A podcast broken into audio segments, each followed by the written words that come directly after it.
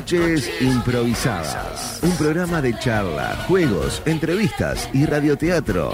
El primer programa de radioteatro en 970 Universal. Con Andrés Pastorini, Mercedes García, Maxi Constenla, Johan Agobián, Nicolás Muñoz, Ale García, Andrea Rodríguez y todo aquel de la 22 que se quiera sumar. Noches Improvisadas.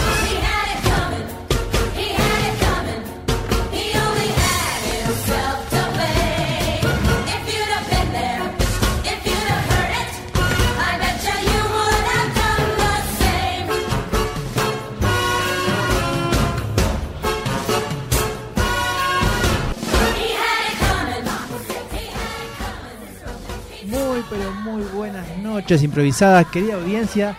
Ya los tenemos acostumbrados a que no solamente improvisamos historias, sino que esto es cada noche es más improvisada que la noche anterior. Acá nos pueden ver en YouTube, nos pueden ver en Twitch, nos pueden ver en la red del cable del interior, nos pueden escribir al 092 0970 en WhatsApp y a arroba Instagram en Noches Improvisadas, penúltimo programa del año que lo vamos a empezar a cerrar a lo grande. ¿Cómo estás, Johan Agobián? ¿Cómo andas, Andrés? Perfecto, perfecto. Este, Tranquilo te noto. Estoy tranquilo, estoy en mi eje.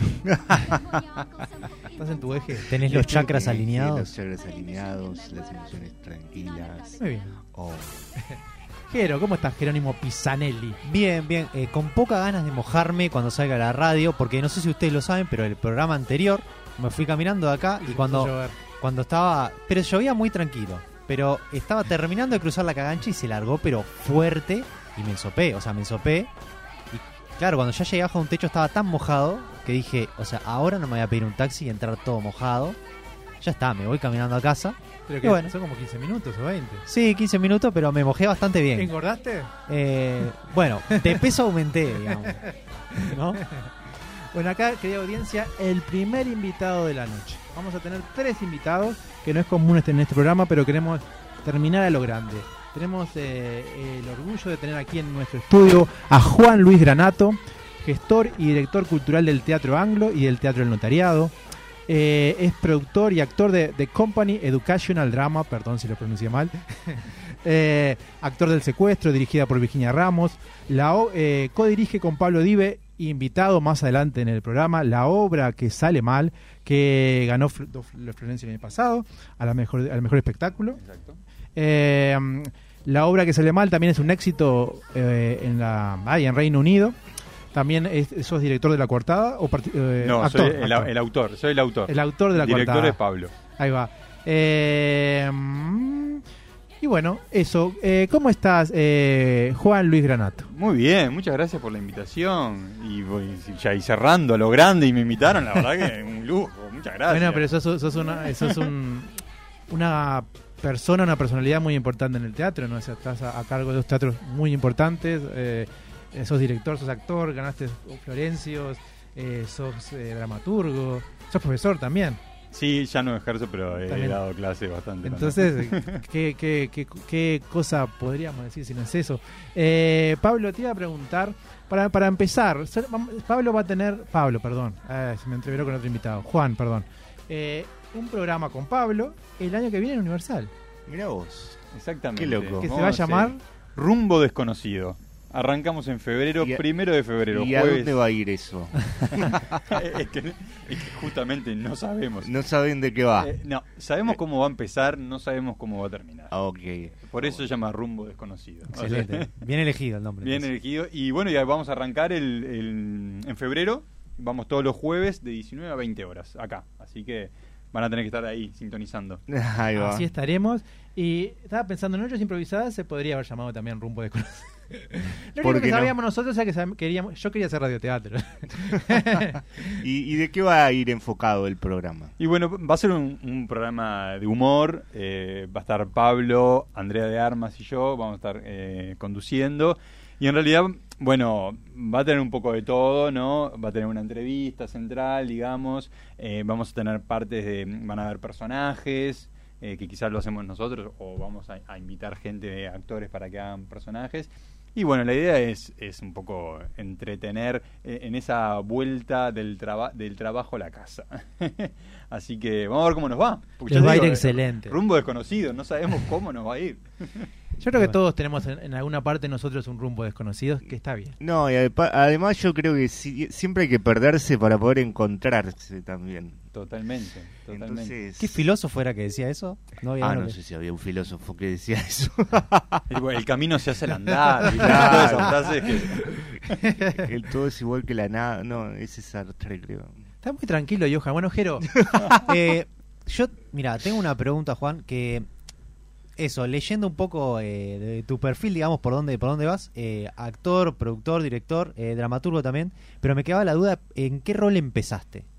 Bien, empecé en realidad como actor, o sea, yo egresé de, de la Escuela de Actuación de Montevideo en su momento, que ahora se llama Instituto de Actuación de Montevideo, que es la IAM, ¿no? De, María Mendive, Iribarren y, y Marisa Bentancur. O sea, y egresé como actor y arranqué actuando. Después al mismo tiempo yo eh, fundé eh, The Company, que es, es la, compañía que tenemos con, mi mujer, que hacemos teatro educativo en inglés, ¿no? Eh, y, ahí empecé a producir lo que es básicamente obras de teatro. Y a partir de ahí es que le tomé el gustito a, la producción, me gustó mucho, y empecé a producir en español. Me metí en el mundo de la gestión también, y, estudié gestión cultural en el CLAE, y acabo de terminar un, posgrado en la y bueno, y eso me ha llevado a, eh, a, conseguir eh, estar enfrente del Teatro del, Anglo y después del notariado. Fue, todo un camino, ¿no? Pero si me decís dónde empecé, y empecé como, como actor, sí. Y una pregunta, esto de, de company, eh, la de la compañía en inglés, el, el, el por qué en inglés. Bueno, porque mi mujer es maestra, es, profesora de inglés. Yo a su vez eh, sé inglés y, un poco lo, tuve siempre de, chico. Y como a su vez mi mujer también es actriz, que es Mariana Baquet, que es una de las eh, actrices del secuestro y, y de la obra que sale mal, dijimos, bueno, ¿cómo podemos combinar ambas cosas, no? Y, de hecho había, nosotros vimos que en Argentina había un, unos un grupo de teatro que hacía esto justamente y dijimos, bueno, ¿por qué no empezamos a, implementar algo parecido? English. Hacer algo parecido eh, eh, acá. Y, bueno, y ahí es que formamos la, compañía y, empezamos haciendo primero una obra chiquita, ¿no? Para, para el nivel de principiantes, donde íbamos a los colegios a hacer las funciones y bueno, de a poquito fue creciendo, fuimos agregando eh, más niveles y, ahora estamos haciendo tres obras al año, una para cada nivel, ¿no? principiantes, intermedio y avanzados. ¿Y las escriben ustedes? Lo que hacemos nosotros es adaptamos clásicos. Eh, o sea, yo hago la adaptación, eh, Mariana dirige y, bueno, y, actuamos, tanto Mariana o, yo actuamos o en las dos o vemos cómo nos repartimos, digamos. Pero sí, siempre agarramos clásicos, no, no son obras propias y, bueno, las readaptamos. Pero en realidad es adrede, o sea, porque también nos interesa de que los niños enseñar conozcan exactamente conozcan los grandes clásicos de la literatura ¿no? y cuándo empezaron con la empezamos en el 2009 ah ok hace un montón de años sí sí, sí sí. Y, Juan esto de, adaptar clásicos ¿Cómo, ¿Cómo te instruiste? ¿Te, te largaste eh, sin rumbo? Eh, no. me imagino que tiene su ciencia eh, también. sí, claro. O sea, en, en, los comienzos nosotros también trabajamos con Susana Anselmi, ¿no? Susana es una cra y, y, bueno, y al principio ella era la que hacía las adaptaciones y yo miraba cómo ella trabajaba y después, bueno, empecé a tomar yo la, la posta. pero sí, o sea, primero hay como siempre digo, en los clásicos, cuando es para niños, ¿no? Hay que tratar de agarrar lo medular, ¿no? Y, y, a su vez tratar de, bajarlo al nivel, o sea, en el lenguaje, ¿no? Que sea muy simple para que los niños entiendan. Entonces, en realidad, Niños que están empezando a aprender inglés, ¿no? que, no es su lengua materna. Que no es su lengua materna. Entonces nosotros tratamos llevarlo al nivel más simple. Llevarlo al nivel más simple en cuanto a, a, lo que es eh, la estructura, digamos, del texto, pero a su vez en cuanto al vocabulario. Y, lo que hacemos nos apoyamos mucho en la parte gestual y, corporal, ¿no? Porque en realidad el niño aprende más de ahí, digamos, de lo que nosotros como actores podemos transmitirle a que lo que están escuchando eh, en inglés. Después es como que entienden por contexto. Entiendo. Eh, entonces, bueno, fue todo un, todo un Qué lindo trabajo, la verdad que qué lindo trabajo. De, todos estos roles, ¿no? Actor, director, productor, ¿cuál, ¿cuál es el que vos sentís que disfrutás más? Capaz que es una pregunta difícil, pero... Sí, eh, creo que el que disfruto más es el de gestor. O sea, me, me gusta mucho gestionar los, los teatros. Me gusta mucho. Y va muy la- de la mano de la parte de la producción. Eh, me gusta mucho actuar también, o sea, pero actúo más en, en- en- en proyectos que, que, que quiero, digamos. Soy como más selectivo a la hora de, de- actuar. Pero a la hora de producir me gusta mucho.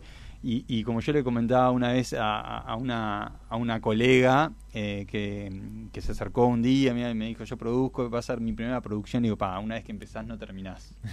Producís una y empezás a producir una tras de otra. Y me pasó un poco lo mismo. Pero si tuviera que elegir ahora, creo que me voy más para la, la gestión y la producción, sí. Yo te digo, para mí no es para cualquiera producir también, ¿no? No, para nada. No, no, no, no. Eso estoy muy de acuerdo y creo que creo que es importante que dentro del teatro eh, existan los roles eh, bien diferenciados. Lo que lo que sucede mucho es que siempre es el actor o el director el mismo que produce Claro.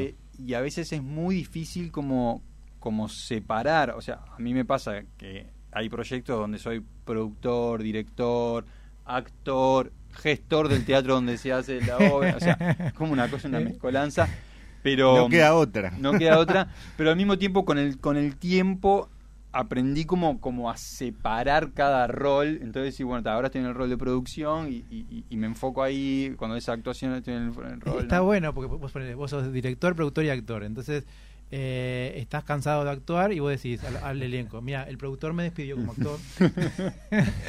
Te podés está buena. Y sí, bueno, no estaría mal. Te podés autodirigir diciendo que lo que estás haciendo está perfecto. el productor me contrató como director. No, pero por ejemplo en la parte de, de- de la dirección, que, cuando que nosotros con, con Pablo hicimos la obra que sale mal, eh, para mí era fundamental tener un director afuera, porque claro, o sea, no sé si vieron la obra, pero pero No tuve la grado. pero el personaje está está casi mucho tiempo en escena y- Claro. y, la, y la mirada de- estando en escena es completamente diferente a cuando eh, la, la tiene sí. una persona que está mirando desde la platea. Entonces eh, yo le decía a Pablo, Pablo, por favor, dirigime, porque claro, a veces uno no, no puede, uno no se puede dirigir. No, además la, percepción del ritmo y el tiempo es. todo, Sí. todo. Y la visión, ¿no? Uno tiene una visión desde un lado que, que estando desde afuera, o sea, eh, y bueno, y con Pablo ahí no, no- nos complementamos bastante bien. ¿Volverías a, a codirigir? ¿Te gustó esa Sí, experiencia? sí, sí, sí, sí, sí. Eh, o sea, codirigiría si estoy actuando, si, si no estoy actuando puede ser también, pero no sé, porque ya estoy de- desde otro lado. Entiendo. Estando yo como actor, eh, sí, eh, y lo considero necesario incluso. Eh, creo que lo haría siempre. O Bien. llamaría un- a, a un director externo, digamos, ¿no? Bien. Pero, pero siempre la mirada de afuera la, la tengo que tener. ¿Cómo surgió la codirección en ese proyecto? Eh, surgió, en realidad surgió mucho antes de, de- de- de planificar que íbamos a codirigirla. Eh, surgió cuando hablan, cuando yo comienzo a, a gestionar el, el teatro del notariado, cuando todavía no, no se había hecho realidad ni siquiera. eh, yo tenía claro que, que, que tenía que empezar con una obra que, fuera Sí, sí. un- una Mm, bomba, sí. digamos, ¿no? Y, y dentro de las conversaciones que tenemos con Pablo, pues somos muy amigos y tenemos. Entonces dije, pa, estaría bueno tener esta obra eh, para hacerla. Y después pasó el. Y, y bueno, y quedó eso. Bueno, si, si sale, la, la hacemos juntos. Y pasó el tiempo y salió. dije, vale, la hacemos juntos. O sea, fue como algo muy natural. No es que yo como productor llamé a Claro. Pablo. No, no, fue, fue, fue natural. O sea, no, no. ¿Y fue la primera vez que recibían un Florencio? Eh, yo sí, yo la primera vez había estado nominado otras veces, pero no, no había ganado. ¿Y cómo fue esa sensación de...?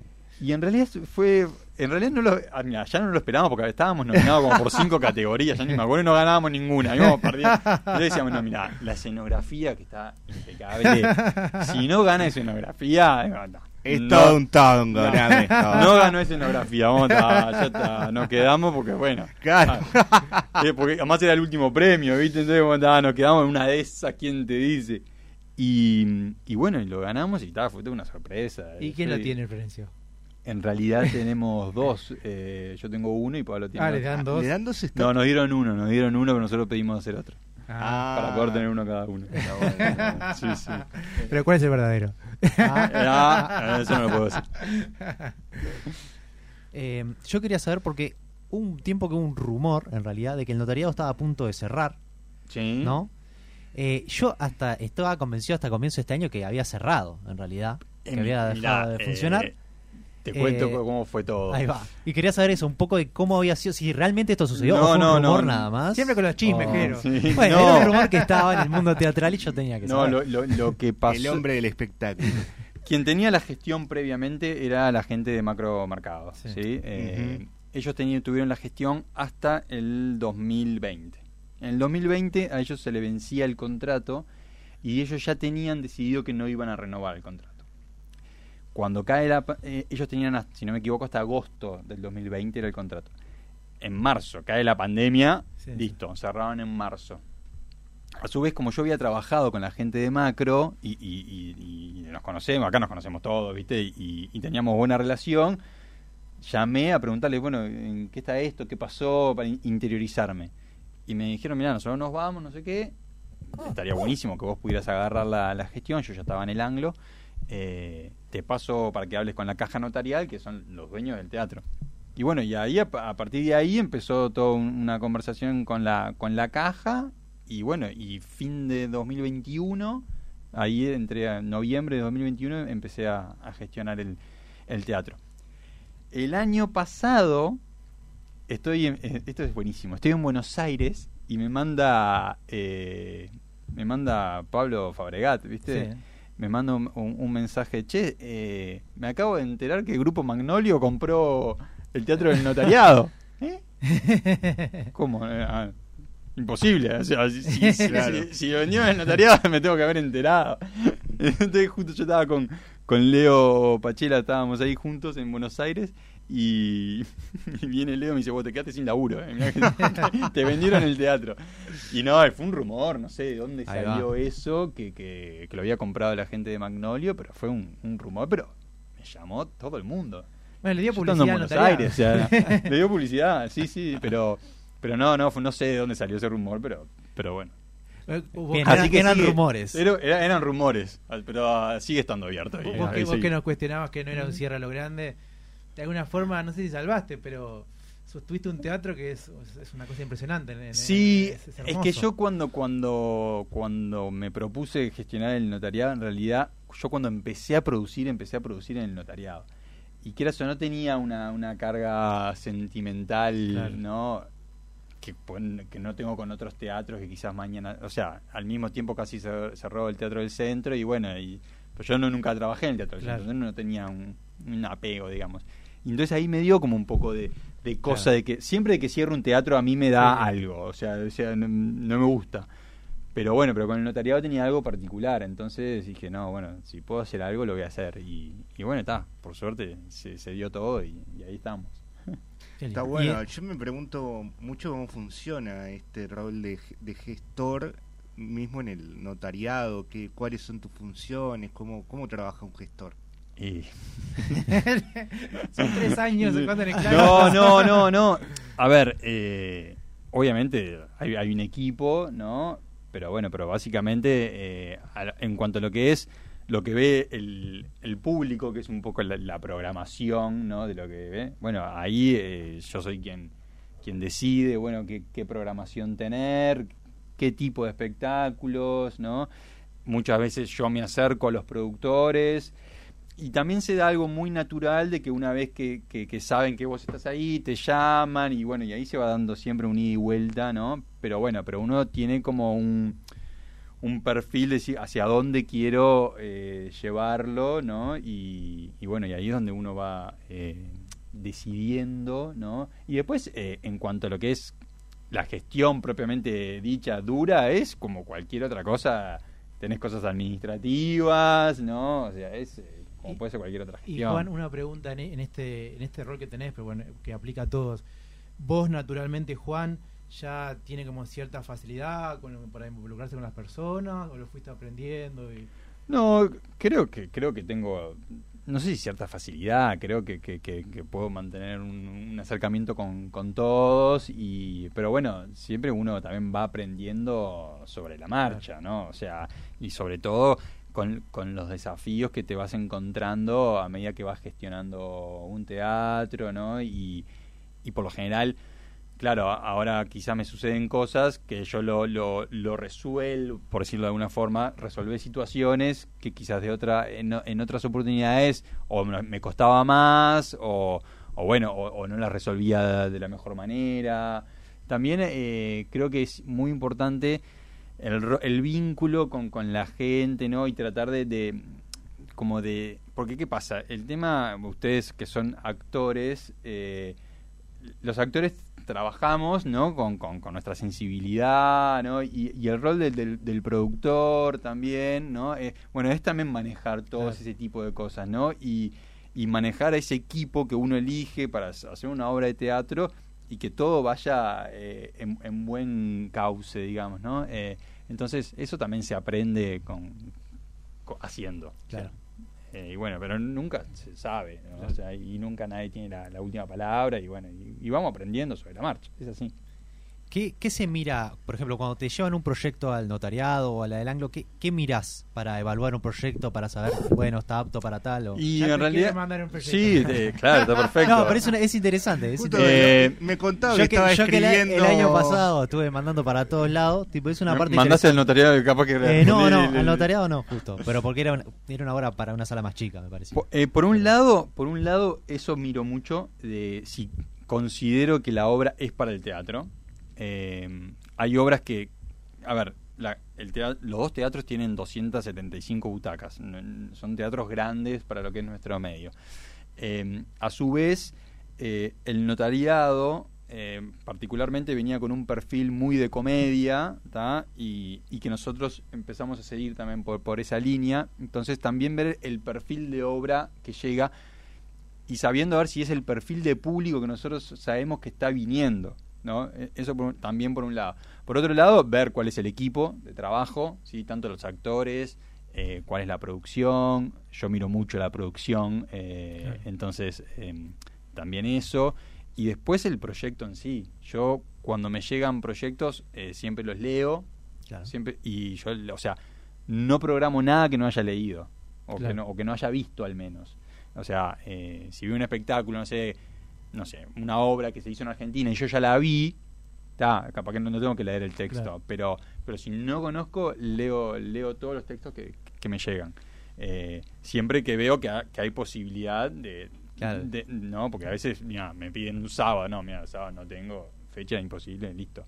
Pero en realidad miro miro muchos aspectos y tiene que se tiene que dar una, una conjunción de, de todo, ¿no? Eh, y bueno, y básicamente que, que, que el proyecto uno vea que, que pueda estar bueno y que, y que pueda rendir también y que, vea que tiene, que tiene, que tiene un público, ¿no? Porque a veces puede ser que es una obra que no es el público que, que uno está acostumbrado a ver, que, que va al notariado, digamos, pero uno puede visualizar de que, bueno, que acá hay un público eh, fértil, digamos, que también está bueno acercarlo, ¿no? Eh, pasa mucho con el tema de los jóvenes también, ¿no? Es decir, bueno, si, si vos identificas una obra que es para, un, para gente joven, ¿no? Y, ves que, que, la producción y, el, y, que hay como un, proyecto sólido, bueno, decís, bueno, está bueno, porque también está bueno acercar otro tipo de público que quizás no esté tan acostumbrado. Entonces, en realidad miro un, un poco de todo, sí, sí. O sea, yo hasta donde recuerdo el, el notariado puede ser que hacían mucha comedia musical, eh, no estaba Tok Tok eh, también. claro, porque estuvo en la época que estaba Macro, estaba Nacho, Cardoso. Eh, entonces, claro, Nacho está muy vinculado a los musicales y, claro, hicieron bastante musicales ahí, sí, sí. Y ahora el perfil está cambiando. ¿Hacia dónde lo estás dirigiendo? Nosotros ahora estamos un perfil de, comedia. ¿no? tanto con el secuestro, con, con la obra que sale mal, son que fueron dos obras que, que por suerte han estado funcionando muy bien desde que, se estrenó. O sea, el secuestro ya era un reestreno que se había hecho en, el anglo, pero bueno, en este 2022 y, y, 2023 ambas obras funcionaban muy bien, entonces vamos a seguir eh, por ahí. A mí me gustan mucho los musicales también. El tema de los musicales que, que, bueno que son difíciles de producir acá, un tema de costos es, eh, es complicado, pero mucha gente en escena también. Mucha gente en escena, ya de, ya de por sí, lo, lo, si vos querés traer un musical de renombre, digamos, al estilo Broadway, ya de por sí los derechos son, son difíciles, o sea, eh, hay toda una serie de, de condicionantes, digamos, que, que limitan a que a que se pueda ver mucho musical acá en, Uruguay. Pero si a mí me decís como, como gusto personal, me encanta. Y si mañana me, ofrecen un, musical que yo... Y sí, claro. Y en, en el, esto del notariado y el anglo, o sea, me viene a la cabeza la sala de William Shakespeare, ¿no? Que es hermosa. Claro. Ahí el perfil es similar. Pero claro, pero ahí mira, el, el, Anglo tiene dos salas, ¿no? Tiene la sala, lo que llamamos tradicionalmente la sala 1, que es la sala grande, que es la Millington Drake, tiene 275. Entonces es, es un perfil más parecido al notariado, quizás. Comedias que, que, que, que, bueno, que vos puedas, que puedas convocar gente. Pero la, la, otra sala tiene 80 butacas, que es la William Shakespeare. Shakespeare. Eh, y ahí sí uno puede experimentar otro tipo de textos, ¿no? Y, y, programar otro tipo de, de teatro, ¿no? Eh, y yo de hecho lo, hemos hecho muchas veces, o sea, programar diferentes, o sea, dramas, eh, yo qué sé, comedias. bueno, por ejemplo, ahí una época también invitábamos mucha gente que, no era conocida, que hacía sus primeros, eh, digamos, sus primeras obras. Eh, entonces, claro, eh, pero es diferente porque es una sala pequeña, es un formato mucho más íntimo, son 80 butacas, tampoco no tiene tanto costo como tiene un costo una sala grande. Entonces, reúne ciertas cosas como para que uno pueda experimentar un poco más y, traer otro tipo de, de espectáculos. Una pregunta que creo que es tonta, pero te la hago porque a veces las preguntas tontas no son tontas. Según tu criterio y tu experiencia, por ejemplo, para llenar una sala de 275 personas, ¿qué es lo más importante? ¿Es la producción, los actores, la dirección, el equipo de difusión? ¿Es un combo de ellos? Yo creo que es un combo. Es un combo. Creo, yo creo que primero hay que partir del texto, de, la obra que tengas. Si la obra eh, está buena, eh, es muy difícil de que falles o sea, a su vez, si a eso le sumas una buena producción, le sumas un elenco que pueda ser convocante, que, el público ya los conozca o porque están en la tele o porque hacen carnaval o porque son, no sé, Pepe Vázquez, o sea, o sea ya tienen un renombre, un recorrido, todo eso ayuda, ni que hablar. Pero yo creo que lo, lo principal es, es la obra, porque todo eso vos lo podés sostener un mes. Claro. O sea, yo te puedo vender un buzón un mes, como mucho, metiendo mucha publicidad, buena producción, un buen elenco. Pero el público no es tonto. Claro. Entonces, cuando va a ver la obra, eh, dice, bueno, esto está todo bárbaro, divino, pero la obra es un desastre. y entonces, pero en definitiva, lo que te sostiene es el boca a boca. Entonces, el boca a boca es lo único que sostiene a las obras, a mi criterio pero para lograr un buen boca a boca tenés que tener un buen producto. Es como, es como todo. Entonces, eh, que la gente naturalmente lo, lo salga a, a, recomendar. Eso es lo mejor que, que le puede pasar a, a, una obra. ¿no? Eh, lograr un buen boca a boca y, y bueno, y ta, obviamente que, que todo ayuda, ¿no? Ese combo que vos decís eh, es fundamental, ¿sí? Ni que hablar. Una última preguntita. Hablando un poco de, derechos de autor y de todo esto, la obra que sale mal es una obra de, un inglés, ¿no? Mm. Eh, y yo, en realidad, antes de saber que se había estrenado acá en Uruguay, a mí creo que desde el año pasado me empezaron a salir videos de... Porque bueno, se ve que naturalmente eh, mi, Instagram, mi TikTok me recomienda cosas relacionadas al teatro. Y vi eh, una puesta en escena en realidad en inglés. ¡Ah, qué divertido! ¿verdad? Seguí pasando. Al tiempo me apareció otra en español pero no, no, no, me acuerdo de qué país, pero era un español que parecía a México, algo así, no investigué mucho mm. más. Pero me volvieron a salir otras distintas que me da cuenta que no era la misma que había visto. Eh, y después me enteré que se había hecho acá también. Y dije, wow, e, esta obra, o sea, em, ¿cómo fue conseguir los derechos de esa obra? ¿Dónde la vieron? ¿La vieron en eh, la vieron en algún lado o no? Simplemente le llegó el rumor de que esa obra estaba buena. La obra yo ya la conocía porque es una obra que es un éxito mundial, o sea, se hizo en más de 21 países y, en todos lados con un éxito arrollador. O sea, pero más en países que voy a decir, se hizo en México, en Londres, eh, en España, pero también se hizo en Asia, o sea, decir, ¿qué, qué, pueden tener en común, no sé, un país asiático con, con, Londres? El humor universal. Es el humor universal, ni O sea, ellos manejan un tipo humor inglés que, es universal, exactamente. Es como Mr. Bean, ¿viste? Es universal. Eh, entonces, yo ya conocía si bien nunca había visto la obra y nunca había leído, sabía que era, era una obra buenísima. Cuando, cuando agarro la gestión del notariado dije, pa, me encantaría meter esta obra. Habla, yo sé que a un tiempo atrás de Nevi había estado interesado por la obra y bueno, y, lo contacté de Nevi y me dijo, mira, yo llegué hasta conseguir el, el mail de la gente, ¿no? Quien, quien le manejaba los derechos. Llegué hasta ahí, después no pude hacer más nada. Y digo, bueno, está, pasame el, agente. Y ahí fue, y estuve seis meses, eh, así mail va, mail viene eh, para poder lograrlo. Qué, suerte que es la obra que sale mal y no la gestión que sale no, No, no, pero fue, sí, fue, la verdad que Sí, pero porque tenía seis meses, seis meses para poder conseguirlo es una locura. Tenía muchos requisitos, digamos. O sea, en cuanto a la escenografía tenía que ser de cierta forma, el vestuario de cierta forma. No tanto en eso, sino eh, había que hacer todo un tema de, traducción. Eh, ellos tenían que aprobar la traducción. Eh, más bien venía por ese lado y y no tanto por requisitos técnicos. O sea, te pedían que mantuvieras el texto tal cual, digamos.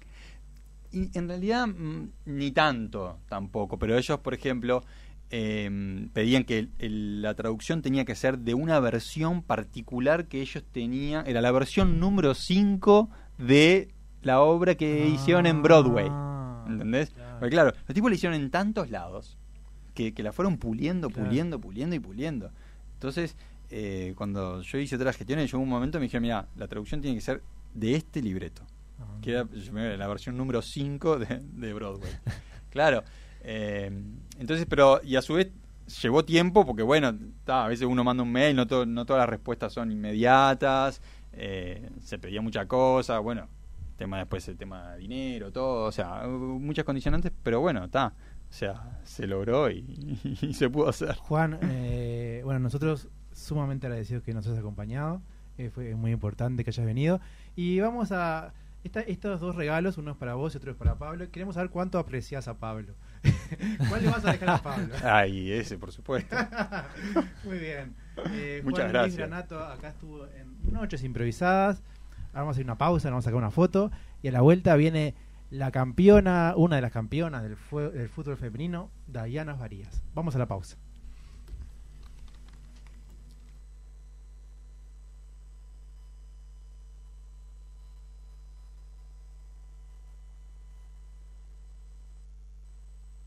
Noches improvisadas. Un programa de alta rotatividad, con todo lo que ello implica.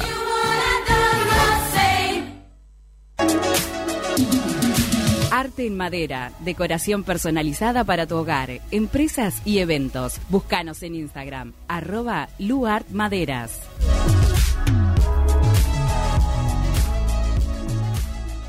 ¿Querés tu ropa seca, lavada y perfumada en 24 horas? Lavandería Manantial.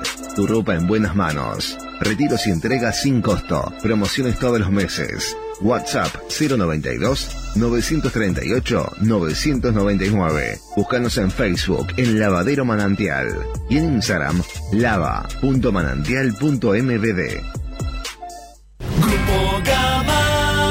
se mueve. En Grupo Gama seguimos ofreciendo servicios de primer nivel sumando energías renovables tanto en vehículos como en nuestras instalaciones. Única empresa 100% uruguaya generando calidad de vida para dar el mayor respaldo a nuestros clientes. Conéctese usted también a Grupo Gama. Con Grupo Gama te sentirás seguro.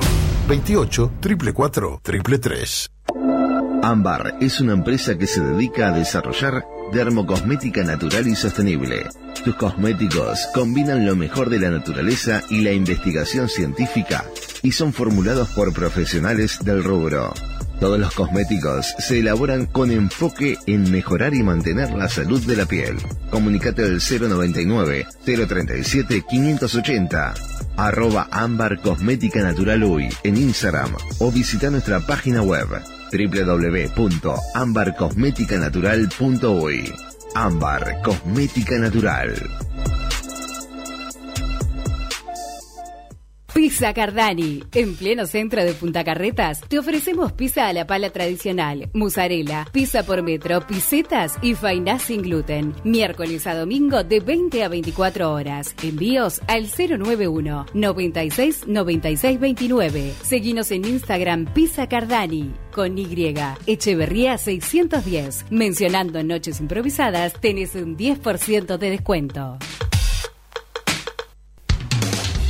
¿Tenés un evento en tu trabajo, con tu familia o simplemente querés organizar algo con tus amigos? Escribinos al Instagram de Noches Improvisadas, que te organizamos un show de improvisación teatral a tu medida. Arroba Noches Improvisadas. Fiestas, casamientos, asado y lo que venga. Eso sí, si hay asado, nos tenés que convidar. ¿Te querés dar un gusto o no sabes qué regalar? Lucero, jabones artesanales y joyería artesanal. Ventas por mayor y menor. Encontranos en Instagram, arroba Lucero Joyería y Jabones.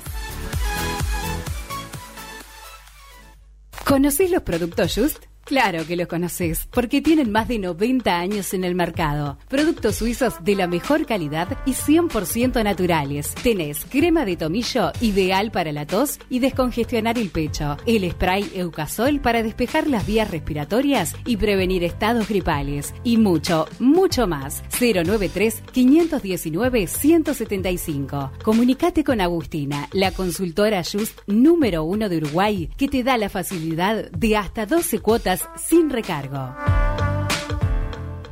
Consultorio Dental Cerrato. Extracciones, ortodoncia, limpieza y prótesis dental. Prótesis híbridas y flexibles. Al mejor precio y calidad. Agenda tu cita al 094-153-880 y seguinos en Instagram. Consultorio Dental Cerrato. Noches, improvisadas. Un programa de alta rotatividad, con todo lo que ello implica.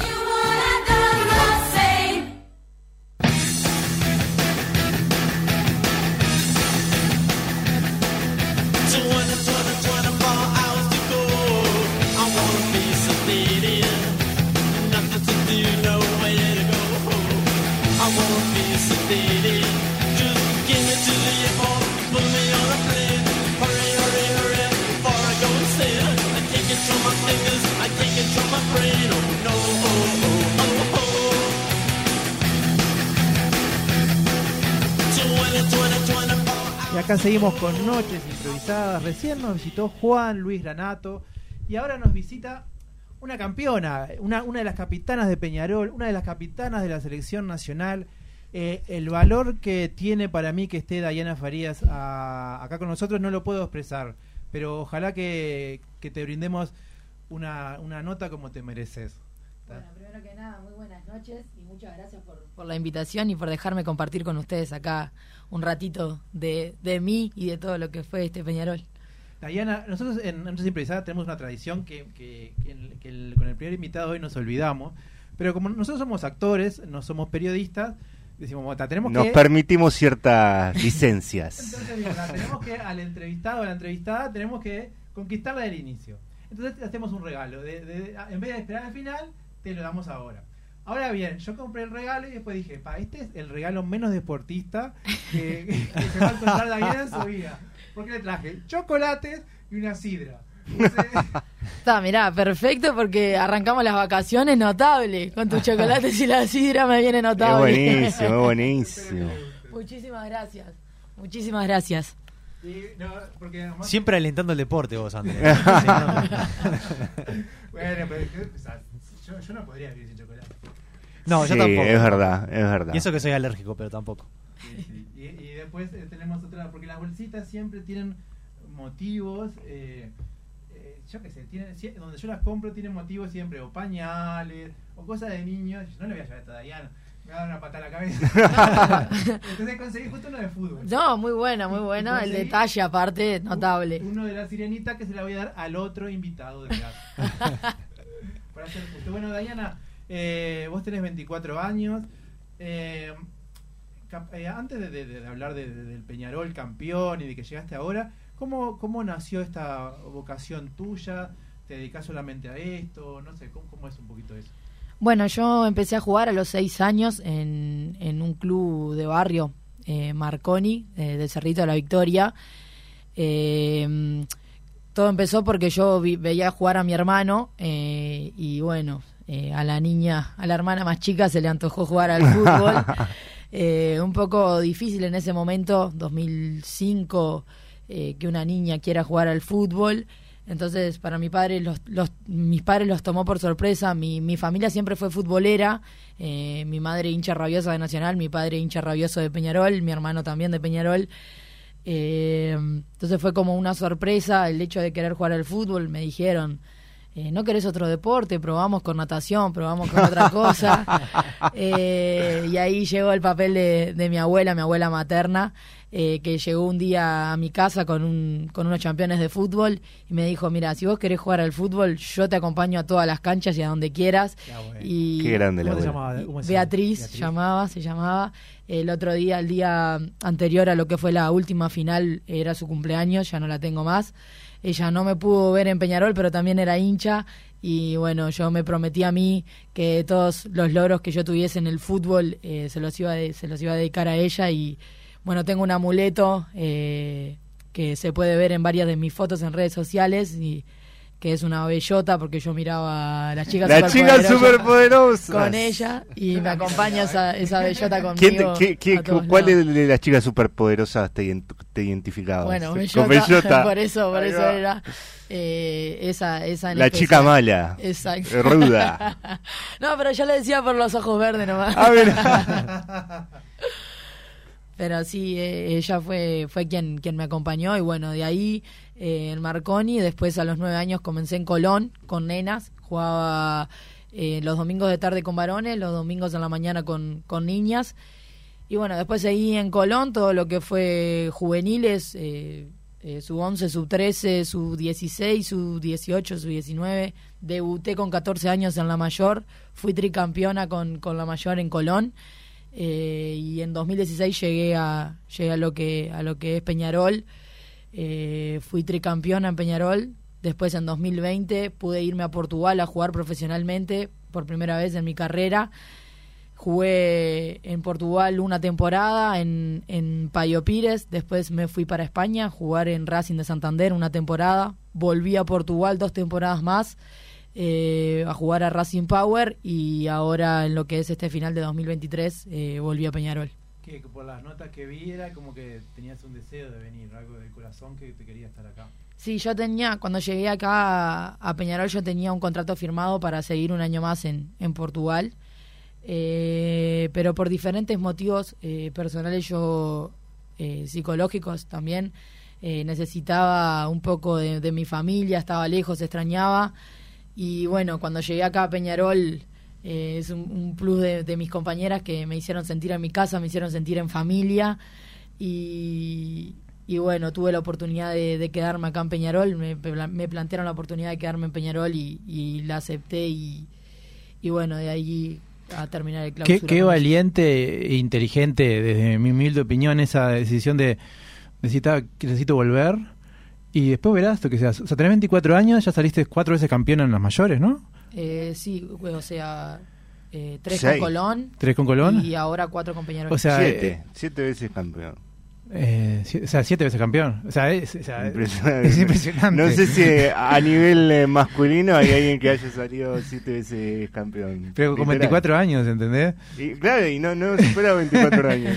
No, y esa decisión, para mí valiente, o sea, yo, yo también he tenido la oportunidad de, de viajar, no como vos, pero por otras cosas, y de extrañar, y también de decir, uno, uno se va creciendo y, y los miedos que tiene en un momento después desaparecen, pero tomar una decisión así es una decisión valiente, o sea, no sé, yo, te- yo te aplaudo, te aplaudo realmente. Bueno, una de las, de las cosas que comentarios en realidad que se me decía era, che, pero vas a bajar el nivel, el fútbol uruguayo es amateur, venís de jugar profesional, eh, ¿estás segura que, que, que querés quedarte acá en Uruguay a un fútbol amateur? Eh, yo, eh, la verdad que prioricé lo que yo sentía en ese momento, que era que, que estaba extrañando, que necesitaba de también eh, volver a, a decirme a mí misma que amo el fútbol y por qué amo el fútbol y por qué, por qué es- es- estaba jugando y Peñarol me brindó eso, la- las chiquilinas me brindaron eso, el cuerpo técnico, todo lo que es Peñarol y bueno, con ayuda también de mis referentes porque eh, mis referentes de Peñarol de, de los otros años también me ayudaron mucho, también me brindaron mucho el apoyo y, mi familia más que nada, que, que es muy importante eh, para mí. eh, el hecho de, bueno, me quedo, sí, si es lo que necesitas, quédate y después las oportunidades eh, van a llegar. O sea, si tenés que volver a jugar en el extranjero, quédate tranquila que te va a llegar la oportunidad y bueno, tome la decisión. Yo cuando, cuando Johan me, me corrigió bien que eran siete y no cuatro, perdón, yo soy de Peñarol y viste que... Está bien cuatro veces en Peñarol ahora, sí. Eh, Pero eh, para mí es admirable. Yo siento que es re- debe ser re difícil irse a vivir a un lugar de repente eh, diferente, donde el lenguaje es diferente, la cultura es diferente.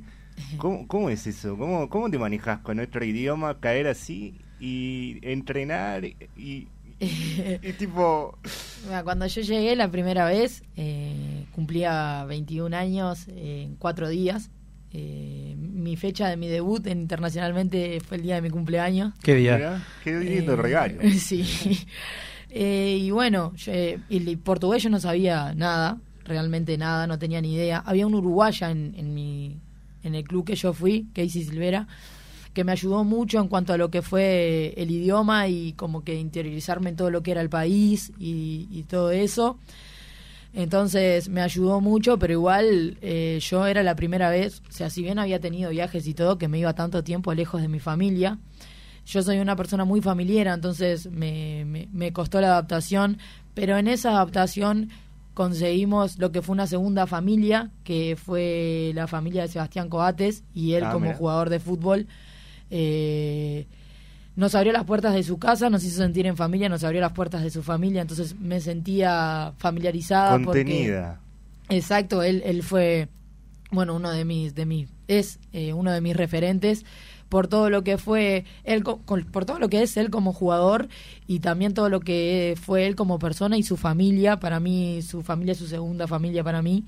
Eh, fue algo muy lindo en Portugal y, y por eso no me sentía tan lejos. También tuve las oportunidades de, de venir en selección por la fecha FIFA, entonces era como que estaba allá, pero también estaba acá pero pero sí fue algo muy muy complicado una anécdota que yo cuento es que la primera charla técnica que tengo en, portugués yo no entendía nada se, me, você vai ter aqui... se me sienta Casey al lado y yo le digo bueno me Traducir. vas a traducir lo que dice. entonces empiezan empiezan a hablar hablan de la línea defensiva Casey delantera tengo tiempo en que hablan del medio campo para que me diga las cosas empieza a hablar y yo tranquilaza mirándolo decir "Ah, ahora me traducen todo Asentada con la cabeza. Claro, sí, Farías, esto, ta, ta. Sí, obvio. Termina de hablar de la línea defensiva, empieza a hablar del mediocampo. Le digo, Casey, ¿qué dijo? Pa, no escuché nada. No. no, dije, ahora salgo a la cancha y no sé qué hacer. Y ta, y ahí como que tuve que prestar un poco más de atención a todo lo que es el portugués. Después me di cuenta que es muy parecido a lo que es el español, que era solo poner un poco de mi parte, pero pero al principio fue complicado porque Casey estaba muy dispersa y no me se había olvidado que tenía que traducirme, pero ta, después le agarramos bien la mano. Siempre hay esa como amabilidad entre en el fútbol en general, ese compañerismo. Eh, por ejemplo, en este caso, un deportista de, de mayores masculino eh, conteniendo a alguien de, de- de femenino o, y a- o al revés, tipo, eh, siempre hay ese compañerismo en el exterior. Bueno, yo personalmente eh, no, nunca lo había vivido así realmente, o sea, nunca, si bien eh, nos apoyan o, o nos miran y algo, nunca lo había vivido tan de cerca como fue el caso de Seba, que en realidad nosotros conocimos a la mujer en el gimnasio porque íbamos al mismo gimnasio Ah. Eh, y ahí fue que comenzó todo. Así que fue casualidad. Sí, fue totalmente casualidad. Eh, nos fuimos a entrenar con las camisetas de los- nuestros respectivos clubes, yo de Peñarol, Casey de Nacional. Ella nos ve y dice, che, ¿ustedes son uruguayas? Y ahí empezamos a hablar y ya después, al rato, nos dice que, que, ta, que es la mujer de Sebastián, pero porque nos invitó a tomar mate y teníamos que saberlo, si no, Claro. no pasaba nada. Pero, pero después ahí con él... Eh, tuvimos la oportunidad, él nos abrió las puertas de su casa y pudimos entrenar, tuvimos cuarentena y entrenábamos en la casa de él, o sea, él en todo momento nos abrió las Qué buena puertas. onda. la verdad que, que, que un crack. Y, y bueno, después tuvimos la oportunidad también de conocer, bueno, ahora grandes jugadores de la selección, como es el caso de Franco Israel o de Manuel Ugarte también, eh, gracias a, a ese esa ida y vuelta que tuvimos con él. Entonces, gracias a, a que yo viví eso, me doy cuenta que sí, que ellos en realidad están pendientes, nos apoyan y que no es eh, solo el hecho de, no sé, vernos por las redes o, de quizás ver un, un video de ellos alentándonos, sino que también se preocupan y, y eso está muy bueno. Hasta ahora nombraste referentes de masculino. ¿Y de femeninos cuáles son tus referentes? ¿Tenés referentes empezando por ahí? Esa es una buena pregunta. Eh, algo que yo siempre contesto es que yo cuando, cuando empecé no había esa referente femenina. Entonces a mí se me hace muy difícil el hecho de tener una referente femenina por el hecho de que yo quiero llegar ahí. Hacer vos la- tu propia Si, referente. si bien no me gusta decirlo o lo que sea, eh, quiero llegar al hecho de, de marcar una historia quizás con la selección uruguaya o marcar una historia con Peñarol, que es el club en el que estoy. Entonces se me hace muy difícil el hecho de decir, pa, eh, hay una jugadora X que es mi referente. Si bien me gusta mucho Las brasileras. eh, Marta, Marta eh, es, es una jugadora que para mí me encanta cómo habla, me encanta lo que lo que transmite lo que dice. Eh, es una es no le diría referente, pero sí alguien que a quien sigo más, pero en realidad referente femenina no, Pe- no pero tengo. qué lindo, no sé, me pongo en tu lugar y eso de que, ojalá y muy probablemente en unos años, no sé, capaz que 10, 20 o 30, seas vos eh, esa, ese estandarte para muchas, ¿no? Y para muchos también. Entonces eso est- está es como un desafío muy lindo, ¿no? No, aparte- ¿Qué, ¿Cómo lo sentís? ¿Lo- ¿Sos consciente? Yo creo que no, que todavía no soy consciente. Me ha pasado, sí, cuando llegué a Peñarol, de sí ver eh, como el hecho de ese hecho de que paso y alguna sub 14 o alguna más chica me mira como diciendo ah Diana Farías Wow. o lo que sea pero en realidad no no no quiero ser consciente todavía yo soy Diana para todas y obviamente que para las que necesito un consejo para las que necesita hablar yo voy a estar y, y me quedo con eso una pregunta bien de, ¿cómo se, no sé cómo decirlo, tonta. Eh, ¿Te imaginas en un videojuego? en el FIFA. En el FIFA, ¿te imaginas? ¿Qué puntaje te pondrías ahí de, de jugadora? Se le imagina, se le imagina. 92, ponele. Se puede decir que mi sueño es estar en el FIFA el Mundial Uruguay. ¿Por eh, qué no? que estar en, en- en- en el FIFA, obviamente que, que me encantaría estar. Eh, no, no me pondría el puntaje porque no sé, malísima. Pero, pero sí me gustaría, me gustaría mucho. Cuando estar. estés en el FIFA o en el cualquiera eh, que sea, no sé Pero- ¿sabes? Vamos a hacer un, programa jugando con, con Diana. Uh, estaría buenísimo. Nos va a pintar Yo la cara Diana todo. y ella- Ojalá que me haga con un buen puntaje. Sí, ah, sí, sí, sí. Pero para mí está buenísimo. Y ahora el FIFA, por ejemplo, a- a- se ha abierto hacia eh, el, lo femeni- el femenino. Sí, ahora tiene, ahora y, tiene. y está buenísimo. Yo, la verdad es que estoy haciendo como memoria y yo he visto partidos de, de por ejemplo, las estadounidenses, eh, la- las españolas, bueno, ahora que, que salieron Campeonas del del mundo, Sí. este, como que se va allanando terreno, me da la sensación. Sí, sí, es algo muy, muy lindo el hecho de que ahora podés entrar a cualquier lado, sea redes sociales o lo que sea, y podés mirarte un partido de femenino en todas partes del mundo. Es algo muy lindo que a mí no me pasaba cuando era cuando era niña y ahora estamos, no sé, en la práctica y alguna llega con el celular mirando algo y te preguntan, che, ¿qué estás mirando? ¿Femenino o masculino?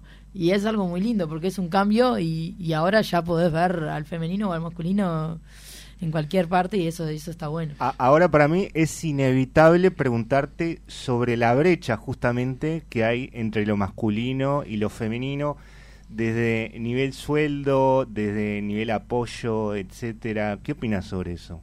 Bueno, eh, yo estaba, estaba en Europa y considero que, que si bien estamos eh, creciendo y en Europa está a un nivel mucho más, más avanzado, todavía nos falta, pero estamos llegando.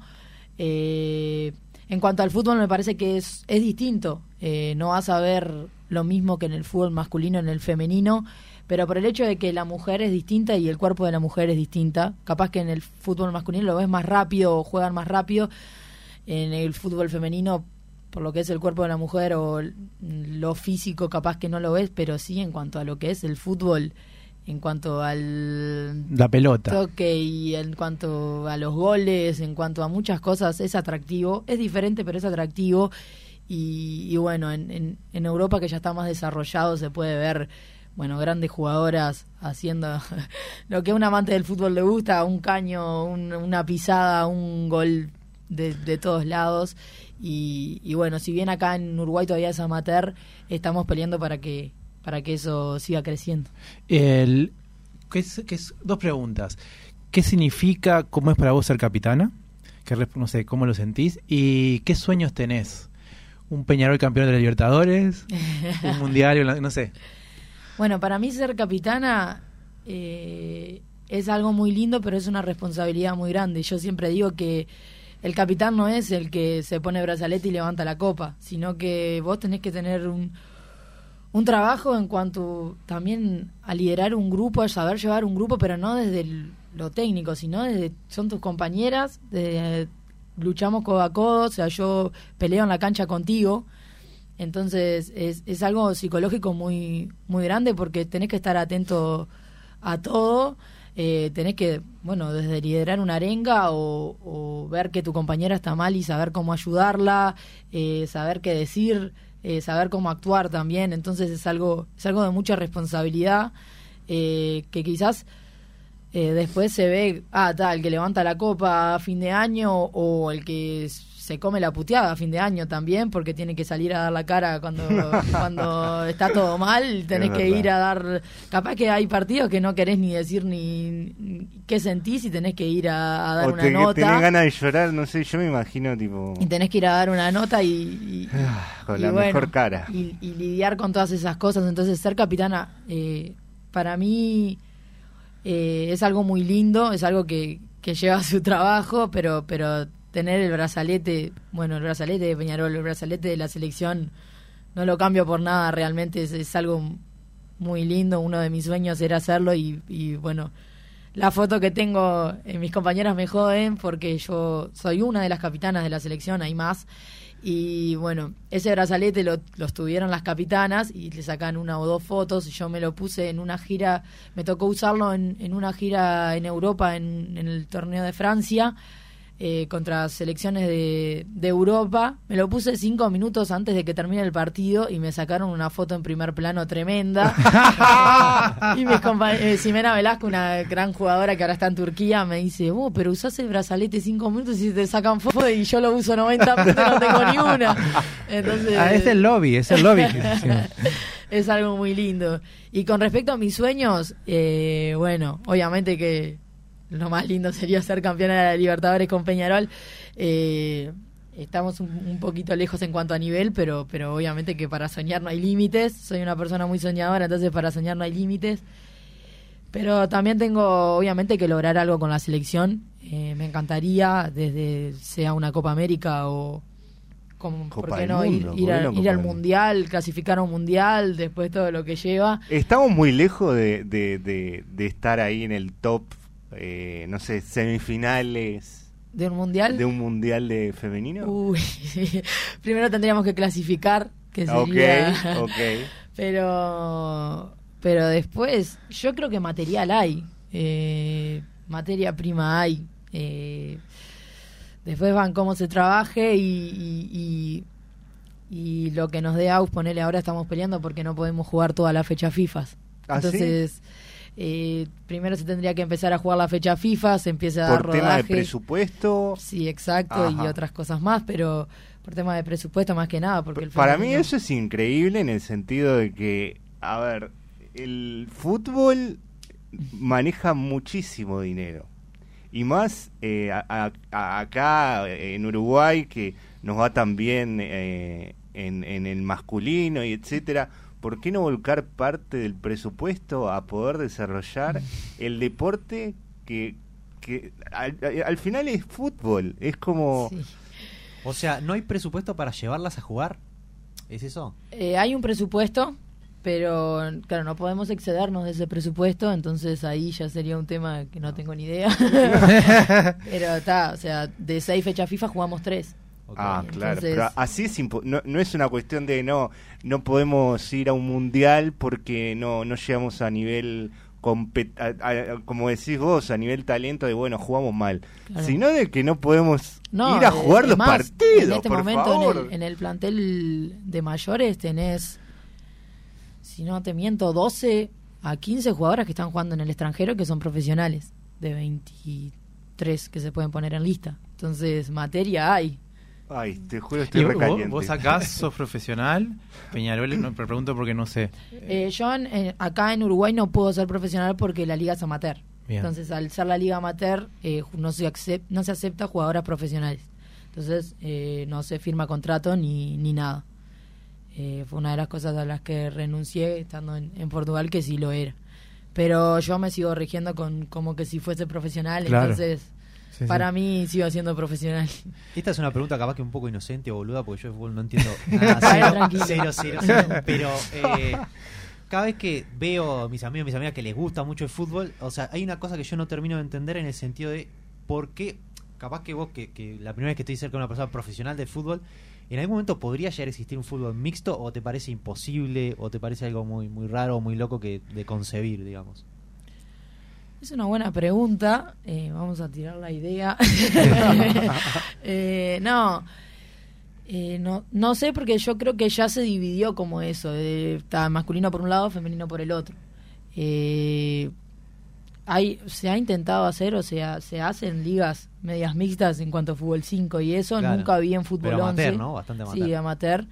Pero está, ya te digo que si el femenino solo eh, es amateur y nos cuesta tanto llegar a lo profesional, un mixto. Y una, y una pregunta vinculada a lo de Jero. Eh, una, una, una directora técnica dirigiendo masculino podría ser. Sí. No habría ningún tipo de, de- de- de nada. O sea, no, no, no, habría, no, no, no veo diferencia entre un hombre y una mujer. O sea, No. porque, en, lo del físico, bueno, estaba, no sé, para mí podría ser mixto porque puede, o sea, hay jugadas, yo qué sé. Bueno, no sé, viste, no eso, sé, eso es algo porque hay, hay, hay algunos opinólogos, amigos que tengo opinólogos que me dicen, no, no, el físico no, porque los hombres no sé qué, y ves más físico el fútbol. Y yo digo, bueno, no sé, yo qué sé. Yo miro un partido femenino y un partido de masculino, yo que no entiendo nada, para mí veo más o menos lo mismo. O sea, no Claro. entiendo por qué no podrían Yo- jugar juntos, pero por ahí vos que sos profesional capaz que me decís, no, no sé, mirá, si juego... Pasa que el, el hombre eh, es más rápido o más fuerte. Entonces, capaz que en ese sentido, si obviamente si un hombre profesional choca con Claro. una mujer. A nivel profesional, No, esas brechas porque es, una mucho buena, más grande. O sea, es una pregunta que, que yo nunca me la puedo responder porque no estoy al lado de alguien que juega profesional. Pero vos lo verías como que podría llegar a ser un y impedimento. en, en realidad, si hay dos cuadros que son mixtos, después vemos. Mirá Claro, que claro, yo, yo, vi, yo vi a jugadoras trancar. Bueno, nosotros jugamos contra hombres en nuestras preparaciones para fútbol internacional o lo que sea. Yo veo a mi compañera trancar con un hombre como que si fuese la todo. final del mundo, claro. Entonces ahí, no sé, tendríamos que ver. Cuando se juega por algo. No, yo, yo, yo hincho por vos, Diana. No, y, y- y yo te voy a decir algo.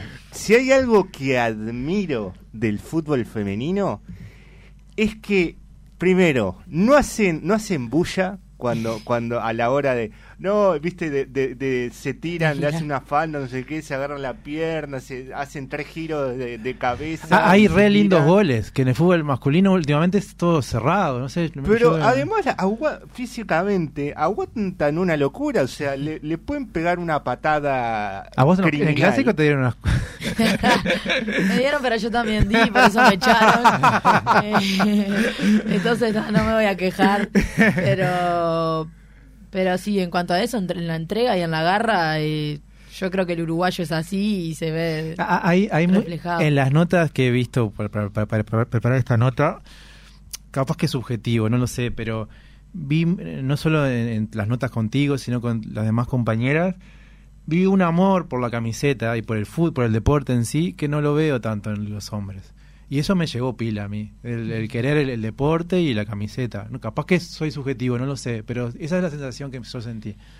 No, eh, viste bien, eh, yo tengo compañeras, bueno, yo estoy jugando en Peñarol, eh, la mayoría son hinchas, no sé si hay alguna que no sea hincha realmente, no, no tengo ni idea. Eh, pero también hay que tener en cuenta que esa jugadora que vos ves ahí el domingo jugando una final, eh, viene todo el año de levantarse temprano para Claro. ir a estudiar, después o trabajar después ir a estudiar y después ir a entrenar, porque Mm. al ser amateur no viven de lo que es el fútbol, o sea, lo hacen realmente por amor. Y, y es algo que se ve en Uruguay, el hecho de, y en otros países también, de ellas juegan por amor a lo que es el deporte, o sea, en- est- están eligiendo estar ahí, están eligiendo ir atrás de una pelota, ir atrás de sus sueños. Entonces, eh, ese amor por la camiseta, sí, obviamente que lo tienen, eh, no solo las de Peñarol, eh, Sí, eh, claro, todas, todas, todas, todas. Y, y, y bueno, si las toca, yo he visto a mis compañeras eh, estar seleccionadas en, en selección y, pa, y ahora con el trabajo que hago, ¿cómo hago para, para dejar, el- o sea, faltar estos días en el trabajo para ir a la fecha FIFA porque esto, porque, y eso también es amor, amor a la camiseta celeste, amor a- al deporte y al fútbol y, y es algo que quizás nos da ese plus también. Es como nuestro trabajo de actor. Me hice acordar una vez. Pero te- no, aparte me- te- a mí me te- emociona tu palabra. Me contaron una anécdota de Diana que me acuerdo que cambié de trabajo, también oficina, todo, y me salió un trabajo de actor que me tenía que poner adentro de un traje de sumo inflado. y yo pensé que iba a ser lejos de mi trabajo, era en la esquina. No, y saludaste. Pero ahora, pero salvé, salvé, no, nadie me vio. No, ahora ya saben que, que- que se vistió. Pero emociona mucho lo que decís. En tu caso, te, te- ¿vos te dedicás solamente al fútbol o, o, eh, estudiaste alguna carrera o, o te tocó trabajar? ¿Cómo, cómo fue? Bueno, yo eh, terminé el liceo, me queda una materia pendiente, pero terminé el liceo, eh, estudiaba y jugaba también por amor al fútbol. Eh, cuando empecé a buscar trabajo, porque vi que, que quizás esto no, no era lo que, lo que yo tenía que seguir mi vida, o sea, necesitaba de, de otras cosas y empecé a buscar trabajo, me salió la propuesta para irme para Portugal, entonces ahí como que fui profesional y ahora cuando volví sí tuve que, que trabajar porque al ser amateur eh, la plata realmente no, no es la misma, entonces eh, estaba trabajando de mañana con mi padre que entregaba pedidos, después iba a entrenar eh, y después entrenaba por mi cuenta también después de lo que eran las prácticas de Peñarol, pero porque yo ya había vivido en el extranjero, ya sabía lo que era La exigencia y, la exigencia que necesitaba también para, para lo que son mis sueños de también seguir en, en la selección y, y por qué no ir, ir viajar de nuevo o estar a alto nivel en Peñarol. ¿Es en- en- lo- ¿Tu papá tiene una empresa propia? Eh, mi padre es carnicero, yo ¿Qué- lo que hacía era... ¿Querés decir la publicidad? No, no, tranquilo. Mi padre es carnicero y yo Ah, vos repartía saliste la carnicera carne. también, ¿eh? Carnicero. De tal palo tal astilla. Exacto, o sea, hago diferentes cortes, pero... la carne, ¿cómo te, te sale un apodo? Diana? No, no. La carnicera, ¿no? No, nadie se ha atrevido todavía. Tres cortes. Eh, bueno, Diana, no sé si tiene alguna pregunta más. No, a mí la, verdad me encantó esta, esta charla. Me emociona mucho porque, claro, hay muchas identificaciones de repente con, con lo que hacemos nosotros en el sentido de que acá ser actor, ser actriz, también es como, es como por amor al arte. Y aparte, se nota también tus valores en el sentido de vos, no, no, no sé cuánto estabas ganando de repente en Europa, pero agarrar, dejar ese sueldo para venir acá a Uruguay de nuevo a, a- a un lugar donde es amateur y nada, y darle igual para adelante. Nada, para mí es bastante admirable. aplauso, un aplauso. Tal cual. Bueno, nada, no. Yo creo, considero que, que de eso habla el hecho de... Yo soy una persona muy soñadora, lo dije hace un ratito, y el hecho de luchar por los sueños. Yo considero que si se lucha por los sueños, se vuelve en realidad, sea de actor, sea de futbolista amateur. Yo iba a la escuela y es que, que me repitieron, una compañera me dijo, ¿te acordás cuando ibas a la escuela y te preguntaban qué querías ser y vos decías futbolista? Te decían, futbolista, femenina, no, decime otra cosa. Y yo, no, yo quiero, yo voy a ser futbolista, yo quiero ser futbolista. Y es algo que me quedó, que me lo llevo conmigo, lo pude lograr y bueno, espero poder seguir, seguir en ese camino. ¿Y ahora qué te queda? O sea, ¿te queda seguir en Peñarol? ¿Te queda tratar de llegar a, a- a- a lo más lejos que puedas con Peñarol? ¿Y, y qué estás soñando en este momento este, en lo que sería tu carrera futbolística? ¿Sería volver de nuevo a Europa o sería quedarte por estos planos? ¿Hay digamos? chance de volver ahora en un futuro próximo? Eh, bueno, yo en este momento no, no lo estoy pensando real porque estoy disfrutando el momento de Bueno, estar acá. eh, pero sí hay, hay chances de, de- de salir de nuevo al extranjero, eh, hay chances de, de vivir muchas cosas más con Peñarol, porque tenemos la Copa Libertadores el año que viene. Eh, entonces ahora no, no estoy pensando mucho, no, no me quiero adelantar a nada, pero sea lo que sea, disfrutarlo y, y saber que la decisión que tome sea de corazón y porque realmente lo quiero.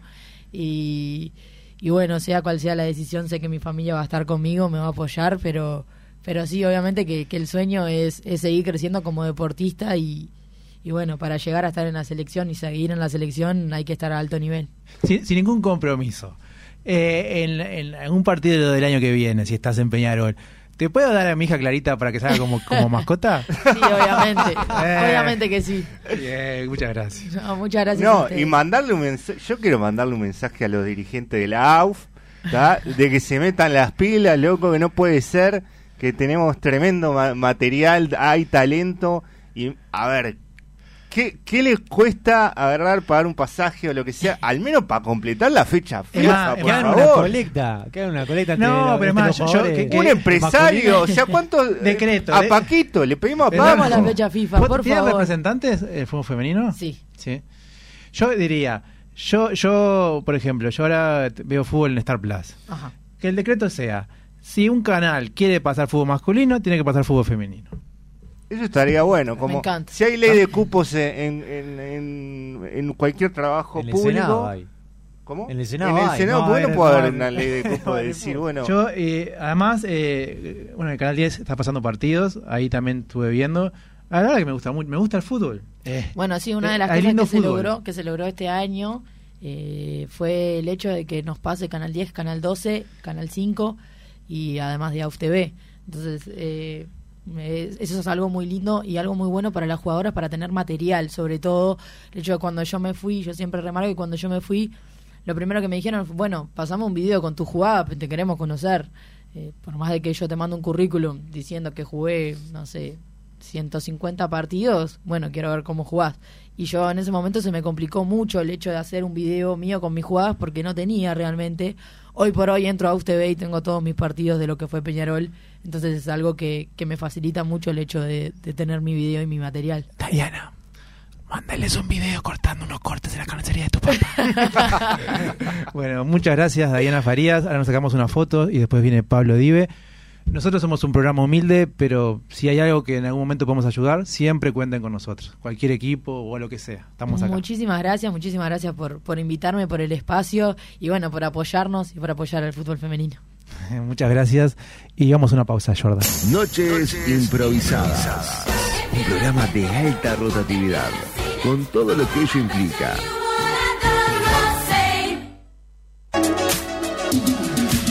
Arte en madera, decoración personalizada para tu hogar, empresas y eventos. Búscanos en Instagram, arroba luartmaderas.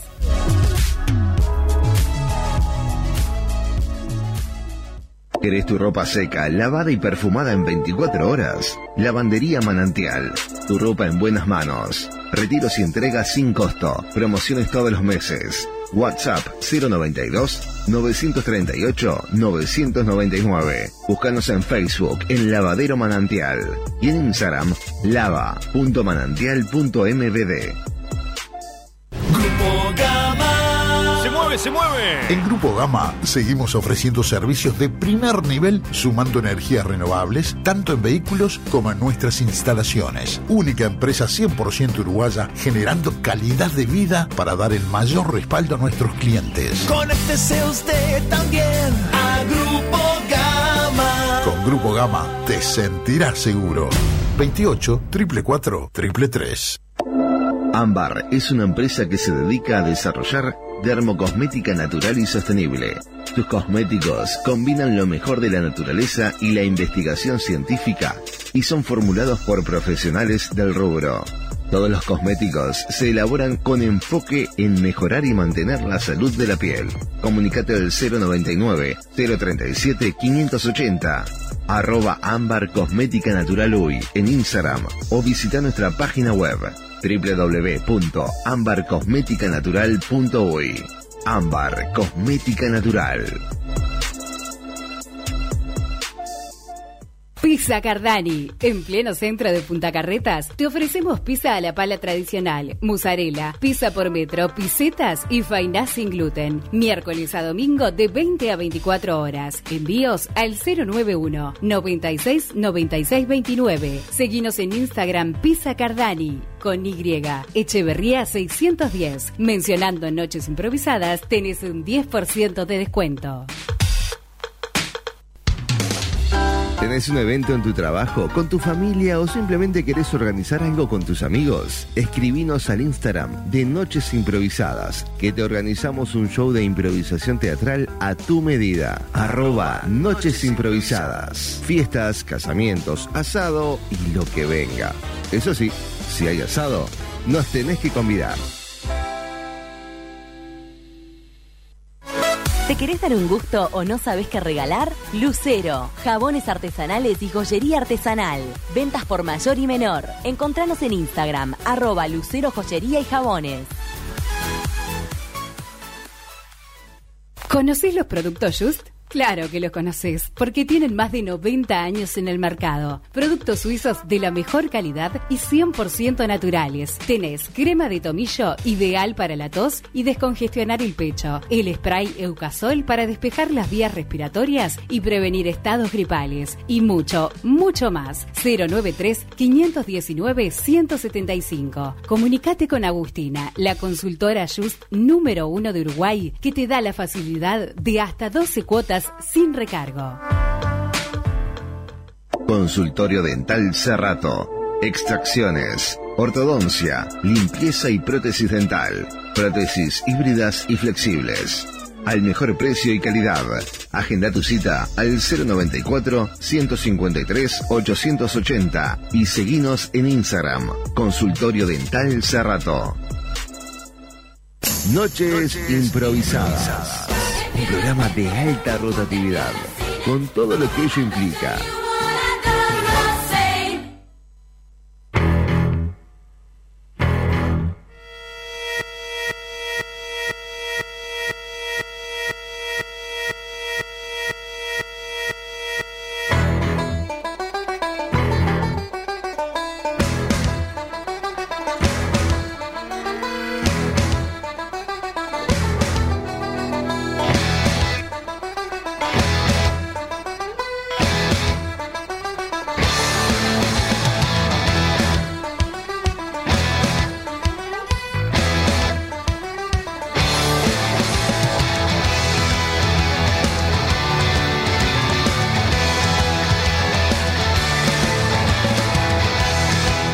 Y acá seguimos con más noches improvisadas. Muchas gracias a Diana Farías por, por esta visita tan linda. Y ahora, no para menos, tenemos la visita de Pablo Dive, director, actor y un montón de cosas más que nos va a contar. Pero antes que nada, como es tradición en este. tra- tra- traición, no. como es tradición en este programa, eh, te cuento, Pablo. Nosotros, nosotros no somos periodistas, somos actores. Actuamos de act- periodista. act- actuamos de periodista, es un, un grupo grande que es rotativo. Y, y siempre nos queremos ganar el cariño de nuestro entrevistado desde primera. Entonces, le compramos chocolate y vino. Pero ¿Está por ahí? esta peculiaridad es que tu amigo, tu amigo Juan, le, le dimos a elegir dos bolsitas. Y, él- yo le, y le preguntamos, ¿qué bolsita pensás que le puede gustar a Pablo? Y dijo, seguro la de la sirenita. Y acá ah, era la bolsita, porque yo escuché la pregunta. Dije, dije, pensé que era por el contenido. No, no. Ah, no. Eso lo- Bueno, eso lo- el contenido es el- fue el mismo para, para los tres. Muchas gracias. Esto va directo para Carolina y Emma, que mi pareja y mi bebé. ¿Qué edad tiene tu bebé? Mi bebé tiene seis meses. Ah. Así que estoy en plena, en plena locura, imagínate, en plena emoción. Bueno, yo, tengo, yo tengo una nena de dos años y medio. Ah, podemos hablar de eso. Que Podemos hablar de eso, está bueno, ¿por qué no? Sí, No, no, obvio. Es muy aburrido. muy aburrido. Yo pensaba Pablo Dive, eh, eh, pensaba, Pa- eh, ¿cómo es? ¿Dive o Dive? Bueno, en realidad, claro, No, bueno, Dive, bien. no lo había pensado. cuando era chico mi padre me fue a sacar la cédula y decían Paul Dive, Ah. lo llamaban por el tipo, ¿viste? Ahí va, acá. Este, Paul Dye, por favor, al micrófono. Pero en realidad es una deformación eh, de un apellido árabe. Eh, Paul Dye, por favor, mejora el micrófono. Ah, perdón, perdón. Yo soy Anabel y yo quiero hacer radio. Ah, me pasaba. Después te Si pido. te los auriculares te escuchas mejor. Si, si tenés computadora, hola. te conviene poner el micrófono así porque yo también me iba a decir el micrófono. Más abajo, decime vos. No, está- Lo pongo ahí, más- si- ahí si está- te ahí queda estás bien. cómodo, ahí estás bien. Y ahí- ahí si queda no, lo- si querés, estás re- No, ahí, sí, ahí sí. Jordan. ¿Cómo, cómo, cómo querés? ¿Qué es alar? Ay, las cosas que Así. tengo que aprender. ¿Qué problema me ¿Qué, qué es alar, Jordan? Así, así, Jordan, decís De vos. costado. Así, Este pibe sabe. así. Ah, alar es pegar. Bueno, ya que estamos. eh, Bueno, ahí estoy bien. Te ¿Sí? presentamos Ah, a Jordan. Jordan, seguramente lo van a tener de ¿Qué tal, operador. Jordan? ¿Cómo estás? Es un crack Jordan. Fua, ya empezó a mirarme raro, hablando por Jordan. el interno, así que para los de la calle era un secreto. Bien, gracias. Bueno, vamos ¿Están arriba. aquí en Universal? A partir del primero de febrero vas a comenzar a sufrir con todos este tipo de cosas. No, no Pero te sí. preocupes, ya. Ya te has Ya, acostumbrado. ya, sí. Ya sufrí bastante. Sí, sí, la hicimos sufrir. Bueno, Y- vamos arriba. Y bueno, pero contanos del tema de tu apellido. Es una deformación. Mi- eh, mis abuelos que venían de, de Haifa, de Arabia Saudita, este, venían bajando por la costa, por la guerra y todos esos mambos, y, e iban para Brasil. Entonces, bueno, no sabían hablar castellano. Y cuando los anotaban, es uno de los muchos apellidos deformados, el apellido en realidad es Al y separado de Ibe larga, Aldib. Aldebe. Aldebe. Aldi- al- Aldive. Este, mira la nariz, los ojos. Este, y bueno, ¿cómo te llamas? Aldib, Dive. Aldib. Para adentro, Claro, venga. claro. Y bueno, como vieron las costas, eran todos de familia de pescadores, eh, se instalaron en el cerro. Eh, te estoy hablando ya por 1900. ¿Acá en Montevideo? Sí, acá en Ahí Montevideo. Y bueno, toda una vida de pescadores, después se instalaron en ¿Y la, la, y la parte de al se perdió? La parte de Al se perdió, en realidad también la de Dib, porque es D-I B larga y mi apellido es D-I eh, V-E. Claro. Nada que ver. y- y- Es- esa deforma- en Sí, un momento. que ver. ¿Cómo? Que nada que ver. Nada que ver, además en inglés es sumergido. Bueno, pero ¿qué, qué significa Pablo en inglés sumergido. guiar? sumergido? Igual si tenés un hijo, le pones al. Al, claro. Aldide. Claro, para reivindicarte. Pobre hermano, o sea, al- alema, alema. Pero bueno, ahí quedó y ahí qué quedamos. significa? sí. Y, y, y- y vos sabés que, bueno, al, eh, tengo entendido que significa hij- hijo de, al es hijo. Ah, sí, es hijo. Es de. como el E- EZ en español. Fernández Ahí va, Rodríguez. ahí va, ahí va, ahí va. Y como toda esa cuestión de también Rodríguez, hijo Al de, ladino. de Rodrigo, Sí, de claro. Rodrigo, entonces, sí, Es- sí, sos sí. hijo del sumergido. Hijo del sumergido. Soy hijo del sumergido. Ahí va. Ahí va. Eh, bueno, Pablo, ¿en qué andás? ¿En qué, qué andás de, de- de ahora terminando y de proyectos para el 2024? Bueno, terminando, terminamos el año. Un poco voy a, a parafrasear a Juanchi, porque también un poco terminando la obra que sale mal, que, que, bueno, la dirigimos juntos. eh, Terminó saliendo re bien. Terminó saliendo re bien. Una- un miedo le teníamos cuando empezamos a leer eso, que no sabes lo que era. Pero bien, la verdad que fue un laburo divino. Terminando con eso, cerrando el año, bueno, con todas las muestras en el teatro, eh, este, en el notariado, bueno, yo estoy más ahí en el notariado. Eh, contento por el año que tuve, porque además ya te digo, fui papá y todo eso me tiene como en otra burbuja. Uf, un cambio radical. Sí, sí, total, total, y adaptarnos. Bueno, más mi compañera que, que está mucho más con la nena. Claro. Este, y que gracias, Caro, que me dejas seguir haciendo lo que hago. Eh, Un beso acá. Un beso Un acá. Un aplauso beso acá, acá. que también es actriz y me rebanca la cabeza. Ah, con razón. Sí, hoy, hoy, pues además ya me tiene cortito, pero el año que viene voy a tener que sí o sí laburar con ella. O sea, ya me hizo firmar contrato. Uh. Ah. sí o sí ya tenemos ahí también ¿Qué una van a hacer? Vamos a hacer Juana, de, sobre Juana Ibarburú, que es un texto que, que ya está escrito, es una idea que ella ya tenía de, de hace años de hacer. Este, me convenció. Y bueno, ya estamos pronto como para empezar a presentarnos en fortalecimiento, todo lo que parece. Igual la vamos a hacer para el año que viene. Y bueno, es un poco sobre, sobre Juana que sentimos como esa falta de, de poetas. Ahora este, la comedia hizo algo de lectura de poetas uruguayas. Y bueno, nos colgamos un poco con eso, con Juana, que ya te digo que es para el año que viene. Este, un poco también eh, se nos viene, no sé si Luis le dijo, si Juanchi les dijo, se nos viene Luis Sorpi y Carballo en el Anglo, con una obra de Fernando Smith también. ¿Esa es en el primer semestre? eso es el primer semestre, vuelve la coartada, no sé si Sí. vuelve la coartada, eh, y bueno, para el segundo semestre también vamos a ver cómo va lo de Luis y, y lo de Carballo, si funcionaba todo el año, si no funciona, buscaremos algo que ahí ya tenemos en mente con ¿Y Juanchi la obra que sale mal seguirá? Sí, sí, seguirá. 20 años tenemos de contrato, por suerte. Ahí va. ¿20 años? No, ojalá, ojalá. ¿Cuánto pagaron? Mirá, en, en realidad, bueno, viste cómo es esto, ustedes saben, arrancamos, arrancamos el primer año, no fue bien, dijimos vamos a hacer un año más, no fue bien. De hecho, creo que, que les dijo también que el secuestro viene como por el quinto año. Sí. Y bueno, la idea es volver el año que viene. El público manda, viene funcionando. Acá les contó mucho de cómo es la cuestión. Es una obra que además van niños, van muchos, muchos niños. ¿Al, se- al del secuestro? Ah, no, a la A hora hora que que sale mal. Sí, sí, sí, sí, sí. Este está calificada creo que 8 o 9 años. Claro, van que mucho. tiene mucho humor este, visual, ¿no? O sea, de Mucho, cosas que sí. suceden. Los tres de chiflados. Claro. De hecho, nosotros la encantamos. Monty Python. Sí, perdón. No, no, Slap y no, no me acuerdo cómo es que se ¿Quién llama. es de Lapi? No, no, el tipo de Slap humor. y Slap. Kick, De- de humor físico. Exacto, eh. exacto, exacto. Y bueno, que es el humor inglés y nosotros respetamos este, totalmente lo que fue el, el, el- el tema de, del libreto, que estaba muy claro. Y bueno, por suerte está funcionando bien. Una duda ojalá. sobre el texto, Sí, justamente. sí. Eh, ¿cómo, o- ¿Tiene mucha indicación? Porque sucede mucha acción. ¿Tiene mucha indicación o hay cosas que se sugieren y no están indicadas? Viste que? Juanchi decía, y yo lo escuchaba, él decía que eh, ellos es como la quinta versión de Broadway que nos dieron. Sí, la, la 5.2. 5.2.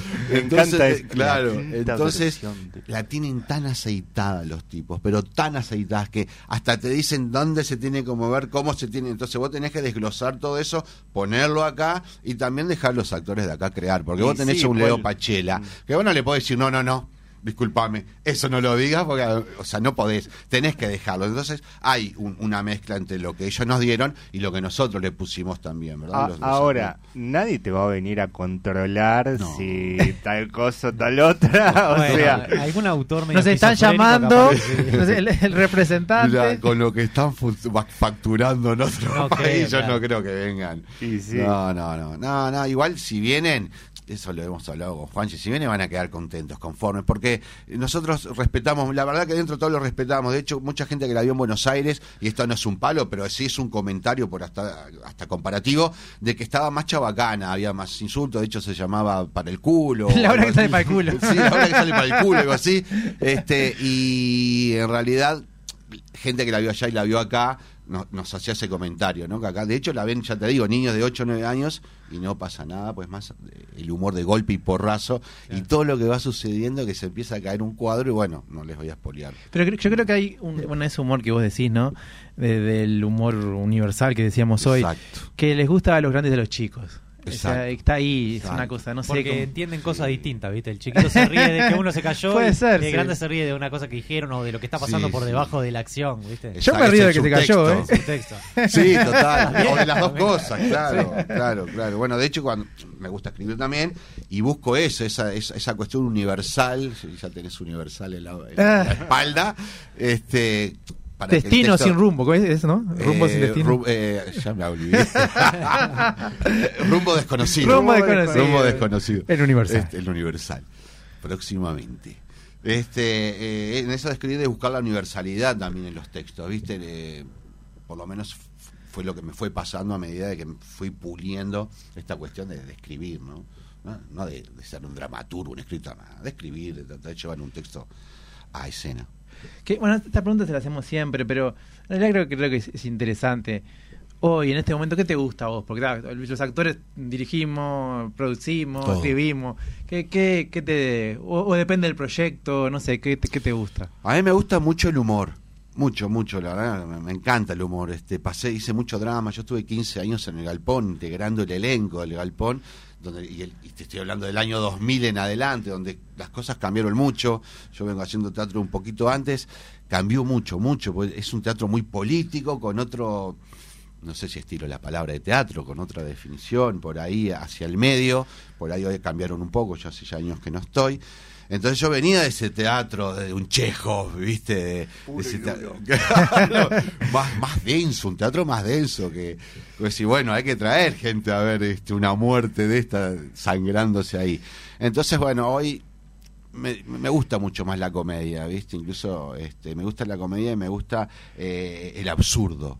Tengo otra obra, otro texto que voy a, otro texto, perdón, que voy a poner el año que viene, que se llama Estado de Humor, que también es un absurdo total, es tres tipos que viven en la calle, pero son trabajadores de sueños de indigentes, ¿no? Entonces puedo hablar por ahí de una realidad que yo veo, pero desde el absurdo, desde otro lado, ¿no? No Es que con lo gráfico. la comedia, eh, el absurdo, que después te pregunto qué vos entendés por el absurdo, porque me interesa, tipo, porque no... Sí. eh, el- la comedia tiene, no sé si tuvo siempre el poder, supongo que sí, pero hoy en día tiene el poder de, de captar y también de decir cosas que de otra forma no podemos decirlas. Siempre creo. Sí, yo creo que sí, La siempre. eso de decirte la verdad desde la risa, ¿no? Tiene Es ese poder. Es buenísimo. Es buenísimo. La licencia de poder decir Ah, es hermoso. Y además tiene respeto porque vos estás haciendo un trabajo. Sí, sí, O sí. sea, listo. Además es difícil, bueno, y, es difícil hacer reír. Eh, y además en este, por ejemplo, la, la, la- la obra que sale mal, reír a todo el mundo, porque están haciendo reír a todo el mundo, de- de- no importa Uruguay, donde sea, uf, a- aplaudo, ¿no? Exacto, exacto. Yo creo que igual la comedia tiene algo que es que es más factible que se gane al público que que se gane a, a la crítica o a los estudiosos. Sí.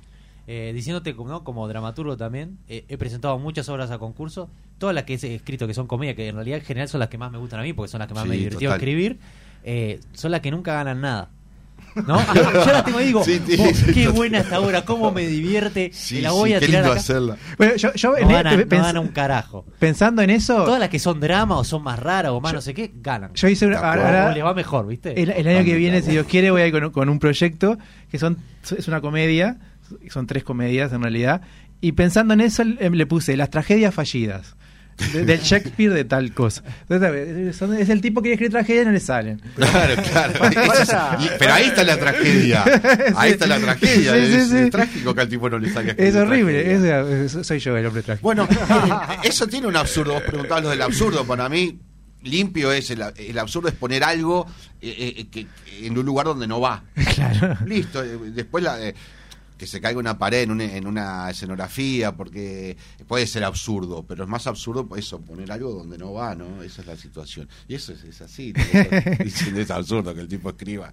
La tragedia. Es un escritor de eso. No, y en el audiovisual también pasa que, que es difícil que gane una comedia o cosas. Estamos acostumbrados como a, a textos. Le tenemos o- como más género. estima al drama. No sé por qué exactamente. Como que, como siento, o sea, siento que es lo que pasa. No sé si estoy hablando con la verdad acá, ¿eh? Para ahí alguien me puede decir que estoy totalmente equivocado. Pero siento que como que lo ponemos en un lugar eh, más preponderante, ¿no? Como que si lees una tragedia griega, ¿no? Y una comedia griega, y es como que, no, para. Si está tal tragedia griega que es, un, eh, este, es una obra de arte. Y bueno, y lo otro, qué sé yo, te divierte. Pero- ¿no? Claro, como- claro. Sí, ningunea mucho. ¿No? a la- sí, es como el teatro para niños.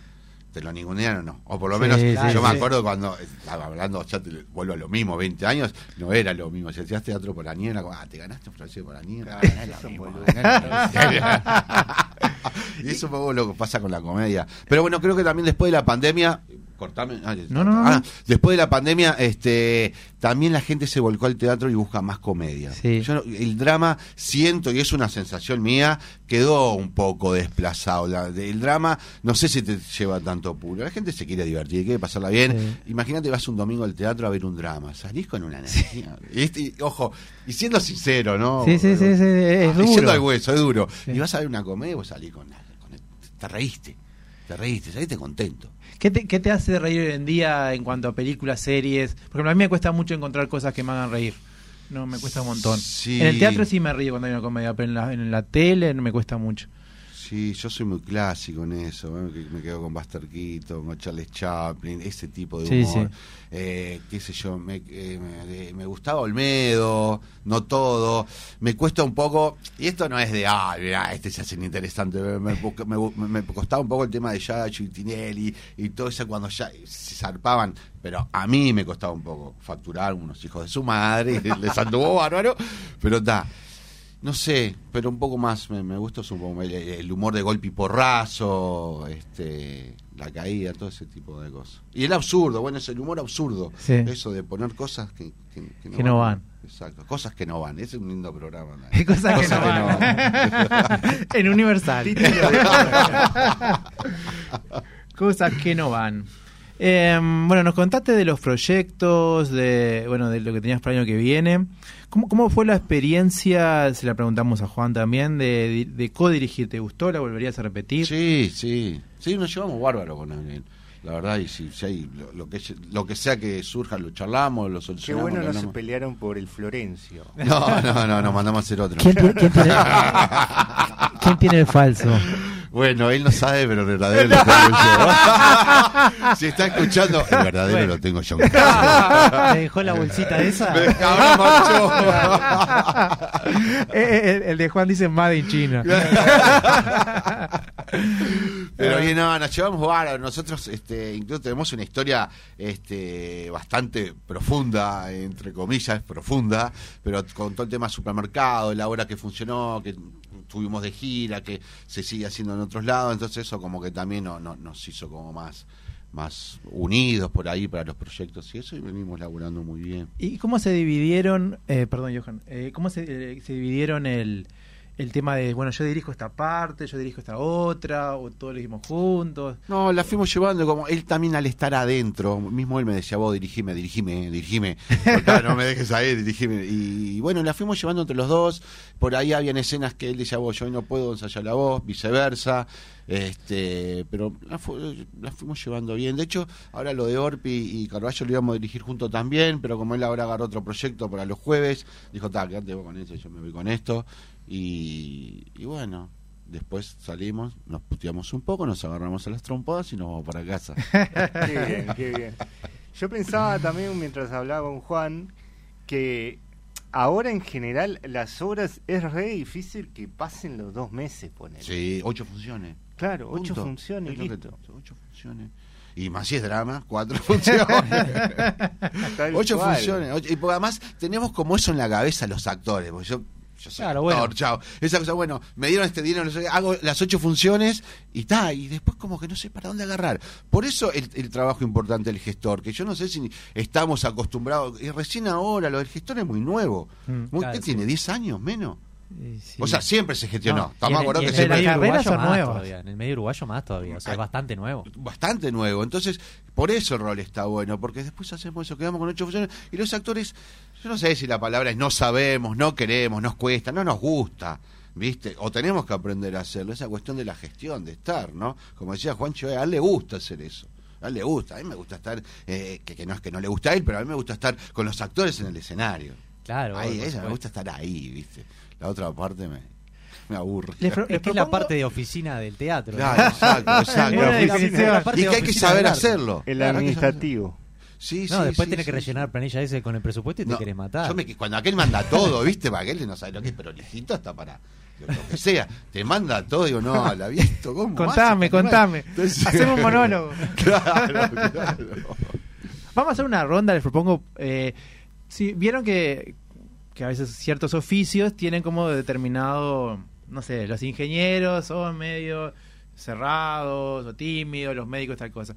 Un repaso de los tipos de directores que hemos te- tenido, que conocemos, cómo clasificarlos, y vos qué tipo de director sos. Fua. Por ejemplo, Johan, vos de los directores o directoras que has tenido, ¿qué, qué, qué, cómo los- ¿qué estereotipo tenés? Dame, Y no- el- dame nombres. El estereotipo. y son, son bastante. son muy detallistas. eh, hasta perfec- perfeccionistas, autocríticos. eh, ex- eh, Eh, eh, autoexigentes. Eh, está el que te hace ensayar hasta Navidad. bueno, ay, eso Bueno, está- sí, Ro- Roberto Suárez, por ejemplo, que ensaya todos los días, tres horas por día. Sin nombre, sin nombre. Sin nombre, bueno. Roberto, te mando un beso, te quiero mucho. No, pero es a mí, es a mí, Roberto, este, pero claro, es como esa pasión, esa obsesión, no sé qué, Sí, de, sí, sí. de meterse en el texto y no sé qué, y vivirlo y, y explotarlo y exprimirlo que... Jero, ¿qué directores o directoras, qué tipo de directores, de A directores ver, si tengo que estereotiparlos, te diría que eh, hay como un tipo de director o directora como súper exigente, eh, que si llega tarde te putea, si dijiste un diálogo que no tenía que decir te putea, eh, por todo te va a putear, ¿tá? ¿Con, lo que- quién hablaste vos? lo que haga te va a putear, este pero también eh, súper exigente, pero también cuando haces las cosas bien como que eh, te como que te da re para adelante. Y después creo que tenés eh, otro otro tipo de director o directora eh, como capaz que alguna vez está demasiado relajado, ¿no? Si vamos a los dos extremos. Es verdad. Yo soy que- demasiado relajado, Jero. eh, te clasificamos después. que bueno, eh, van llegando a la hora que todos llegan y esto es algo más de comunidad Claro, y vamos claro. construyendo la obra de a poco y vamos, y vamos viendo. cooperativa. Claro. Vos- No, es- eh, creo que eso se da siempre. Es muy Bueno, difícil sí, que es no verdad. se Vos, Pablo Aldive, ¿qué tipo de? Mirá, es que es difícil esto, ¿no? Tendrás que preguntarle a los actores, pero lo que te puedo decir que para mí el final es fiel reflejo del proceso. Y Ajá. para mí el teatro es mi trabajo y es lo más profesional que tengo. Entonces, soy más de los que te ensayo ocho horas por día si hay que ensayar, si hay que ensayar un 24 de diciembre lo ensayo. y me gusta la puntualidad y me gusta que si yo llego al ensayo, llego al ensayo, me olvido de todo, ensayo, después no vamos a tomar una cerveza y me contar los problemas. Pero creo que si yo no tengo un buen proceso, no voy a tener un buen final. Si yo tengo un buen proceso, es ahí donde tengo que trabajar. Porque a partir del ensayo general, el director ya no tiene, ya está. La obra es de los actores, manéjense y a otra cosa. Obviamente, siempre está bichando que no se vaya todo al carajo. Pero bueno, soy exigente, me gusta ser, soy exigente conmigo, aprendí con, con los tipos que te sentaban al lado, vuelvo al galpón porque fue donde me formé, con lo bueno y con lo malo. Y me formé con tipos que te sentaban al lado y te decían, mirá, y te mostraban la escena, cómo se hacía la escena, cómo habías que estar, cómo había que no estar. Entonces, me- yo tengo, con esto que decís vos de las llegadas tarde, yo tengo un problema enorme que tuve que trabajar en terapia, te lo juro. ¿Que llegabas Y- tarde o qué? No, no, yo te- no puedo con la llegada tarde. Yo tengo una sonrisa hermosa y me encanta que menos 10 estén pronto. Si me llegás tarde ya me transformo, ahora no tanto, pero me, me predisponía a un mal ensayo. Me hacía mal yo y hacía sí, total. Una, una Me- profecía autocumplida. Sí, sí, sí, total. Era, era, El ensayo va a ser una mierda porque llegaron tarde. Sí, ahí pues sí, sí, sí. Obvio, una cosa es llegar tarde porque no puedo, pero cuando eso ya se transforma en, en esto que decías vos, vamos a hacer teatro, somos amigos, tomamos mate, todo bien, sí a todo, pero con orden. Sí, soy exigente. Relajo, pero con orden. Sí, sí, sí, Yo te- sí. yo tenía pero una- exigente con, con- con onda, ojo, tengo buenos grupos, se forman buenos grupos. Contacto. entiendo Viste que un actor, y te las tiende un poquito. No, te- yo no tengo. no- Vi- Viste que un actor, no, pues como son 12 y No, media. no, no. Eh, Yo creo que el director tiene eso de que me ha tocado con trabajar eh, y, y en otros países con grupos muy numerosos de actores.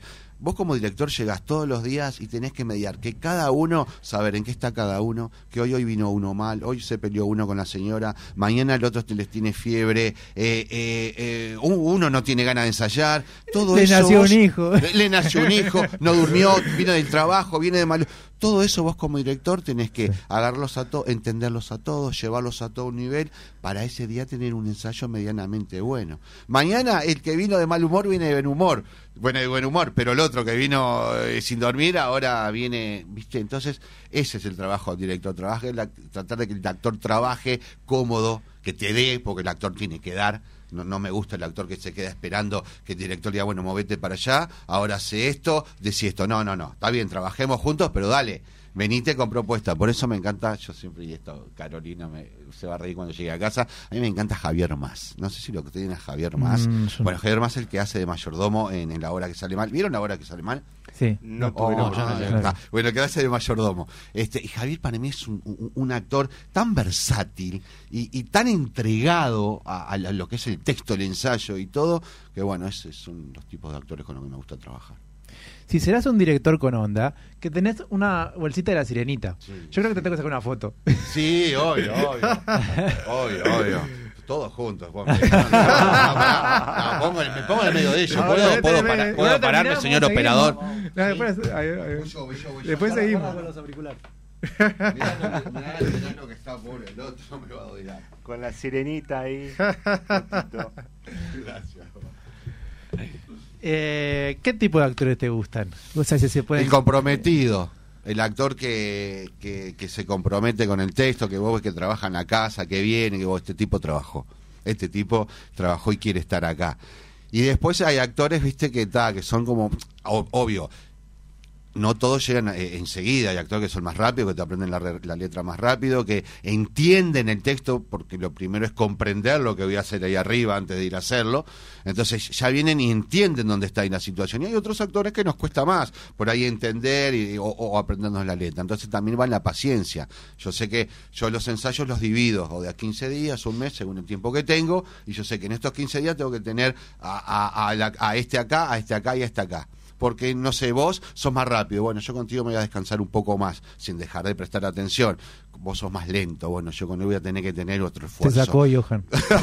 Soy bastante lento, es. ¿Viste? Y vos sos un desprolijo. Porque yo contigo voy a tener que estar. ar- Sos bueno, sos bueno, y yo sé que lo vas a hacer, pero voy a tener que estar arriba. Y no puedo putearte. Te digo, putearte se puede. Se puede. Ah, ¿Estás entrenando para, para el primero de febrero que arranca? Sí, sí, Bueno. donde van a estar ustedes invitados ya.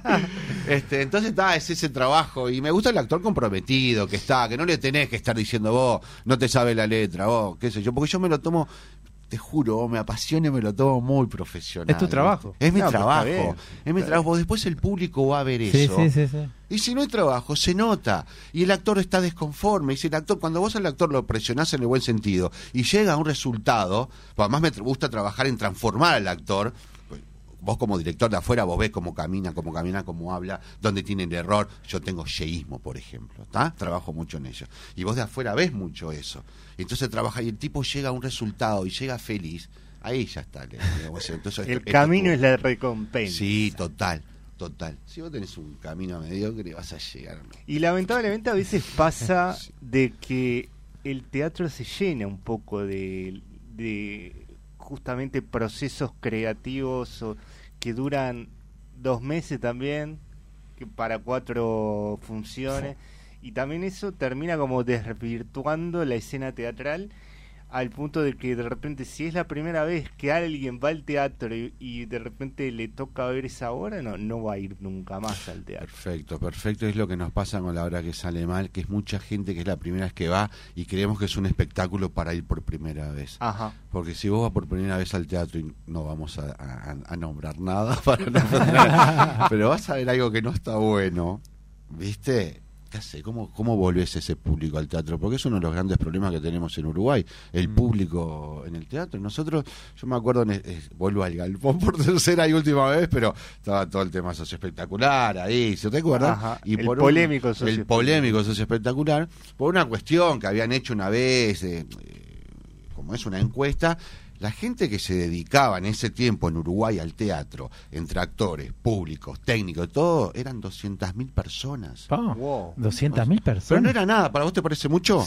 sí, sí, para la sí, población mirá. que tenemos. Sí, bueno, eso sí, pero para un medio teatral con tantas obras, no es tanta gente. Si sacás los técnicos, ¿cuánta gente va? No es tanto, si te pones a... Para mí, ¿eh?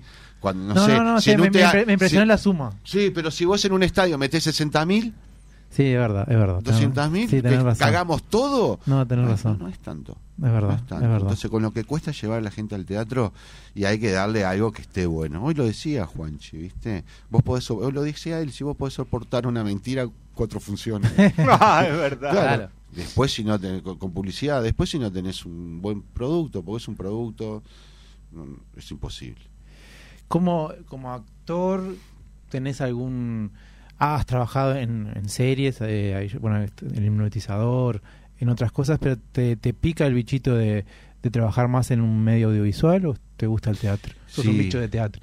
Bueno, soy un bicho de teatro, eh, pero también eh, me encanta el audiovisual. Es, es como es, es como eh, un, un amor que nunca pude llegar a abrazar del todo, ¿viste?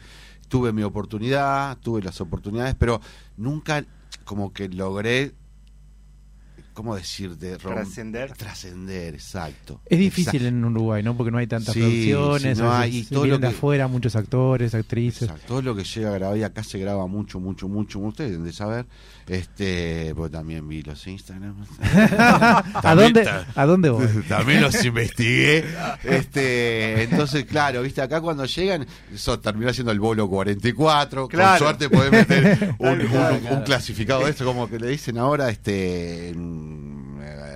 Eh, Figurante. Ah, eh, figurante extra, extra, no, Extra eh, calificado. Calificado, figurante calificado. Suba. La- Que de repente tenés un texto este, en toda la. O no, o estás parado o, ahí. o te lo Pero saca. tenés un plano, un Claro. primerísimo primer plano y está. Claro, y no es por quejarme, yo em- empecé haciendo de, de extra en, en Plata Quemada, año 98, 99. Sí, y, va, y con todo el amor del mundo y de ahí se mi- Pero después como que dice, bueno, da, quiero un poquito más, ¿viste? Entonces dije, bueno, te exijo "Ah, un poquito más. Ahí está, trabajo con una agencia, pues lamentablemente ahí tenemos tema para otro programa, el tema de Suba, pero Ah. ¿viste? y tema de los castings y todo Sí, eso, sí. pero bueno, Y la mayoría son casting cerrado. sí, y por agencia. Sí, claro. Que no los tiene a veces. Bueno, pero está, ya les digo, es un tema todo. Que, Es que no, no, bueno, no- bueno. hay, no es la palabra representante, pero en otros países No, no hay managers, Claro, no hay, no, Manager, no, no, si tienen claro. Acá son las agencias que te, Sí. te, te- te- te hacen ese trabajo, ¿viste? Claro. Que, que- Pero sí, sobre que todo para onda. comerciales. Sí, Ah. comerciales, claro. Es que acá, yo te soy sincero y me, me muevo un poquito también con los comerciales. A veces facturo más con un comercial sí, sí, no, que con eh, ir a grabar una sí. tira tres días. Es mucho más dinero un Una tira comercial. tres días. Wow. Y- pero sí, sí, no sí. te voy a dar números acá Ah, porque es, verdad, horrible, pero... porque lo- No, pero, los- es- pero o sea, un comercial para, para el exterior y puede rondar entre mil, Tres mil dólares. para Ay, arriba. hubo una hora de diez mil dólares. Sí, sí. dólares. No Eh, quedé, pero hubo. Sí, no, hay, Son, hay. son para nórdicos, tengo chance. para- pero no me creían que era papá. Y casi no me lo. no me- ah, ¿fuiste? Sí, fui. Ah, y no, pero vos no sos papá. Sí, soy papá. No, no sos papá. Soy papá. No, muy fuerte. Entonces hay casting, bueno, y vos en una tira te van 10 mil, 14 mil Sí. pesos. Te está todo el día. Claro, pues Sí. son lo- los 12 horas, me Sí. es que se manejan los parámetros de suba, ¿no? Sí. ¿En, en la- en dónde? En las tiras. Las No, no, Bueno, depende, no, ¿eh? no, eh, si vos vas, si querés vos facturar por valorarte, sí te va Claro, a facturar claro. por ahí. Pero el tema que valorarte, al no conseguirte el casting, te lo consigue la agencia, la que va a quererte facturar es la agencia. Ah, y el 30% ¿Y vos qué le vas- es... Y, e- e igual eh, valorarte también te va a quitar lo mismo. Sí, te quitan lo mismo. Te quitan lo mismo. No, lo que después, si vos si sos una figura, digamos, vos podés llegar a negociar Sí, otra sí, cosa. claro, Pero ta, claro. eh, hay que Sí, llegar pero, ahí. Pero lo que te quita valorarte no, no te sum- no, no te pone no, no- en el BPS. Sí, claro, sí, sí, valorarte. una agencia no, es como- Bueno, no te sabría decir ahí. Yo siempre exijo, exijo. No, la Nunca me agencia, dan la bola, agencia te pero- debe poner también, ¿eh? Ah, Te debe poner, sí, sí, sí. las te agencias por comerciales creo que no. Yo creo No te por- aportará, ¿Sabes cu- pero te sacan no te- el mismo porcentaje. Te sacan un 30%, Sí, sí, 40%. sí. Es como por administración. Pasa que hoy le- yo hablaba con uno de los chicos también con respecto a eso de los porcentajes y decía que después del IRPF subieron al 40, pero tuvieron que bajar al 30 Es porque nadie le iba a hacer los castings. y sí. nada. Entonces, claro, si a vos la agencia te lo consigue, igual te no es laburando con la agencia. Sí, son las reglas, son las reglas del Son las mercado. reglas del Sí. mercado y además con esto del audiovisual, que no es ir a operar, no es yo, ah, yo opero corazones, voy y te opero. Viste, vos vas Sí. y bueno, si das con el coso y, trabajás en una panadería, igual. Entonces el mercado se abrió. Sí, sí, sí. La competencia nuestra de los actores no somos competencia en el buen sentido, no somos nosotros mismos, No, es todo el mundo. Todo el mundo. Todo Claro. el que pueda hacer casting es competencia nuestra. Entonces también hay que charla. Son verdad. 250 personas, 300 a veces en un casting. Pero bueno, me gusta el audiovisual y... No, y después lo otro que pasa en las películas, eh, que muchas veces si no conoces director de casting, no entraste a ninguna. Cerrado. esa No, porque en las de- publicidades te puedes meter en agencia, Claro. pero Claro. eh, a mí que me gusta más el mundo de la Claro, peli, sí, porque claro. la, la publicidad no lo soporto. Eh, vos, eh, eso, si no conoces al director de casting, no entraste en ninguna peli. Sí, sí, sí, ninguna. Yo la, la, la publicidad no la soporto, pero sí soporto mucho. la plata, así que... Bueno, a mí me pasa lo mismo, claro, es que sí, sí. sí. Esa, la viste que la publicidad tiene esa cosa con el actor. Y yo lo sufrí mucho tiempo. Eso que, ay, ¿cómo voy a aparecer con el producto? Y después dije, bueno, ¿sabes qué? Yo Y- tengo y que viste morfar. que, fue que para un- una serie, una película, no te sirve el material de, de un comercial No, porque no. no, les gusta. no. Claro. Entonces, para nosotros actores es re difícil tener material audiovisual. Sí, sí. Yo tengo uno que tengo 15 años. Sí, No, pero no. bueno, hay que pelear, hay que luchar. A mí me pasó en un casting una vez de una publicidad que me dijeron, o sea, entré al casting y me dijeron, sonreí, mirá para esa X que está en la pared, Sí. Sí. mirá para esa otra X y dije, no vengo nunca más, no a la mierda. Ah, yo he pasado, bueno, vos también, pero casa, cosas que vos decís, no, en serio. No, no, no. No, es fantástico. Yo una vez me hay de cocodrilo. Bueno, yo fui el, el- el león de. ¿Puedo nombrar una marca de. Sí, todo lo que de, de cositas? Kellogg's. De pudding. Pudding. Unos pudding. ¿Sos el famoso de- león de pudding? Sí, sí, el león, el león de, de Shell. Fui, bueno, yo nombro toda la Sí, marca. dale. el león. Todos León, no. Fui el lagarto también de los fatales en un, en un momento también. el- sí, bicho, bicho, bicho. bicho. Sí, sí, sí. sí. Pero que entonces Hice de todo. León. Yo hice, sí, sí, sí. Todo animales antropomórficos. Todos. ¿Se acuerdan de Wincy y sus amigos? Sí, me acuerdo. ¿Se acuer- Bueno, me acuerdo, yo era. Horacio. Yo era Horacio y estábamos haciendo función, pero todos los macacos incorpóreos de eso me los comí. Bueno, otra cosa que pasa ahora que, que hay tantos, tantos medios, cable, streaming, es que antes un, un actor que estaba en la televisión era reconocido. Hoy en día capaz una serie para HBO y no te conoce nadie. Sí, total. Entonces o sea, ¿no? Es- eso, ese, ese, ese impulso que te puede dar la televisión también se va diluyendo. Sí, sí, sí, sí, sí. Eso también. Todo un tema. Yo con la tele tuve un amorío allá por el 2001. Mon- eh, el gran vendedor. Eh, sí, ¿cómo? ¿Y eso dónde sacaste? Ah, estamos investigando. ¡Guau! Y eso no está en ningún lado, porque en Está, realidad... está, está, Sí, sí, sí. Ah, mirá. Somos hackers. Pasame, Ah, pasame esa data porque de ese material, como no existía, o sea, no era lo que soy, que YouTube, Claro, YouTube no existía. claro. Entonces está todo. Este, sí, 2003. 2003, mirá, no me acuerdo, pensé que había sido antes. Y bueno, ahí yo tuve un amorío muy grande que me encantó, allá con Canal 10.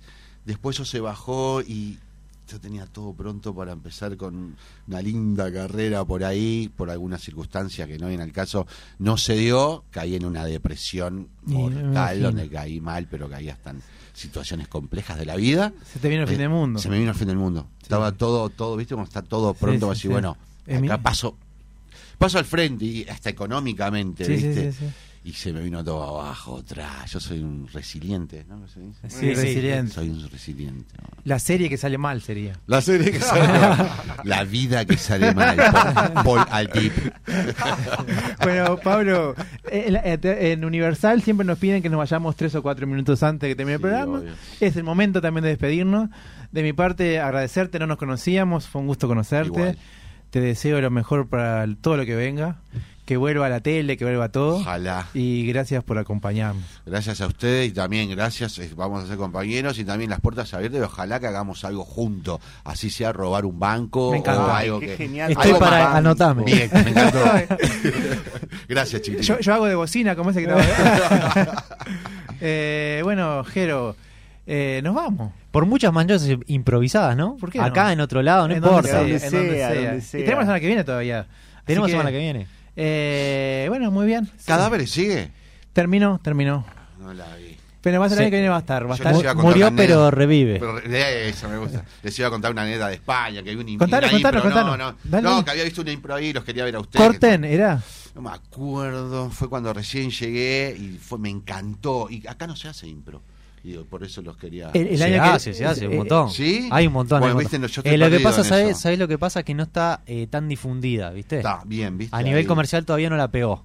Está. Pero hay un montón, ¿eh? Podríamos hacer algo. Hay un montón. Me encanta. Eh, hay un montón, hay un montón. Bueno, eh, eh, bueno, después te cuento. La- las tragedias, ¿cómo es? Las tragedias fallidas. Las tragedias fallidas me gusta. Me gusta. Eh, bueno, el año que viene te invitamos cuando hagamos cositas. Me encanta. Dale. Bueno, muchísimas gracias. Gracias. Eh, Jordan, muchísimas gracias también. Muchísimas gracias, querida audiencia. Nos vemos la semana que viene. Con el último programa, Andrés. Con el último programa. La última noche improvisada.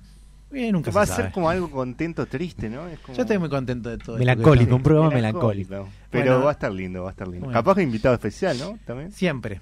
Siempre son Siempre. especiales, Bueno. todos los invitados. Muchas gracias, cuídense mucho.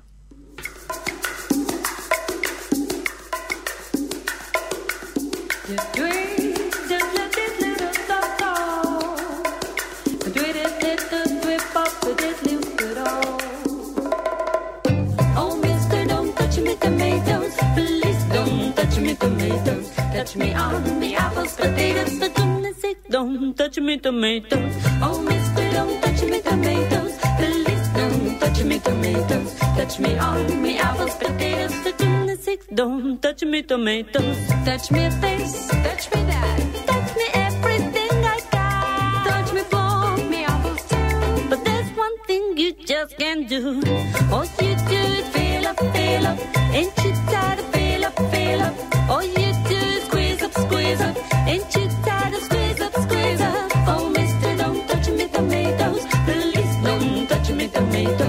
Touch me on me apples, potatoes. For goodness sake, don't touch me tomatoes.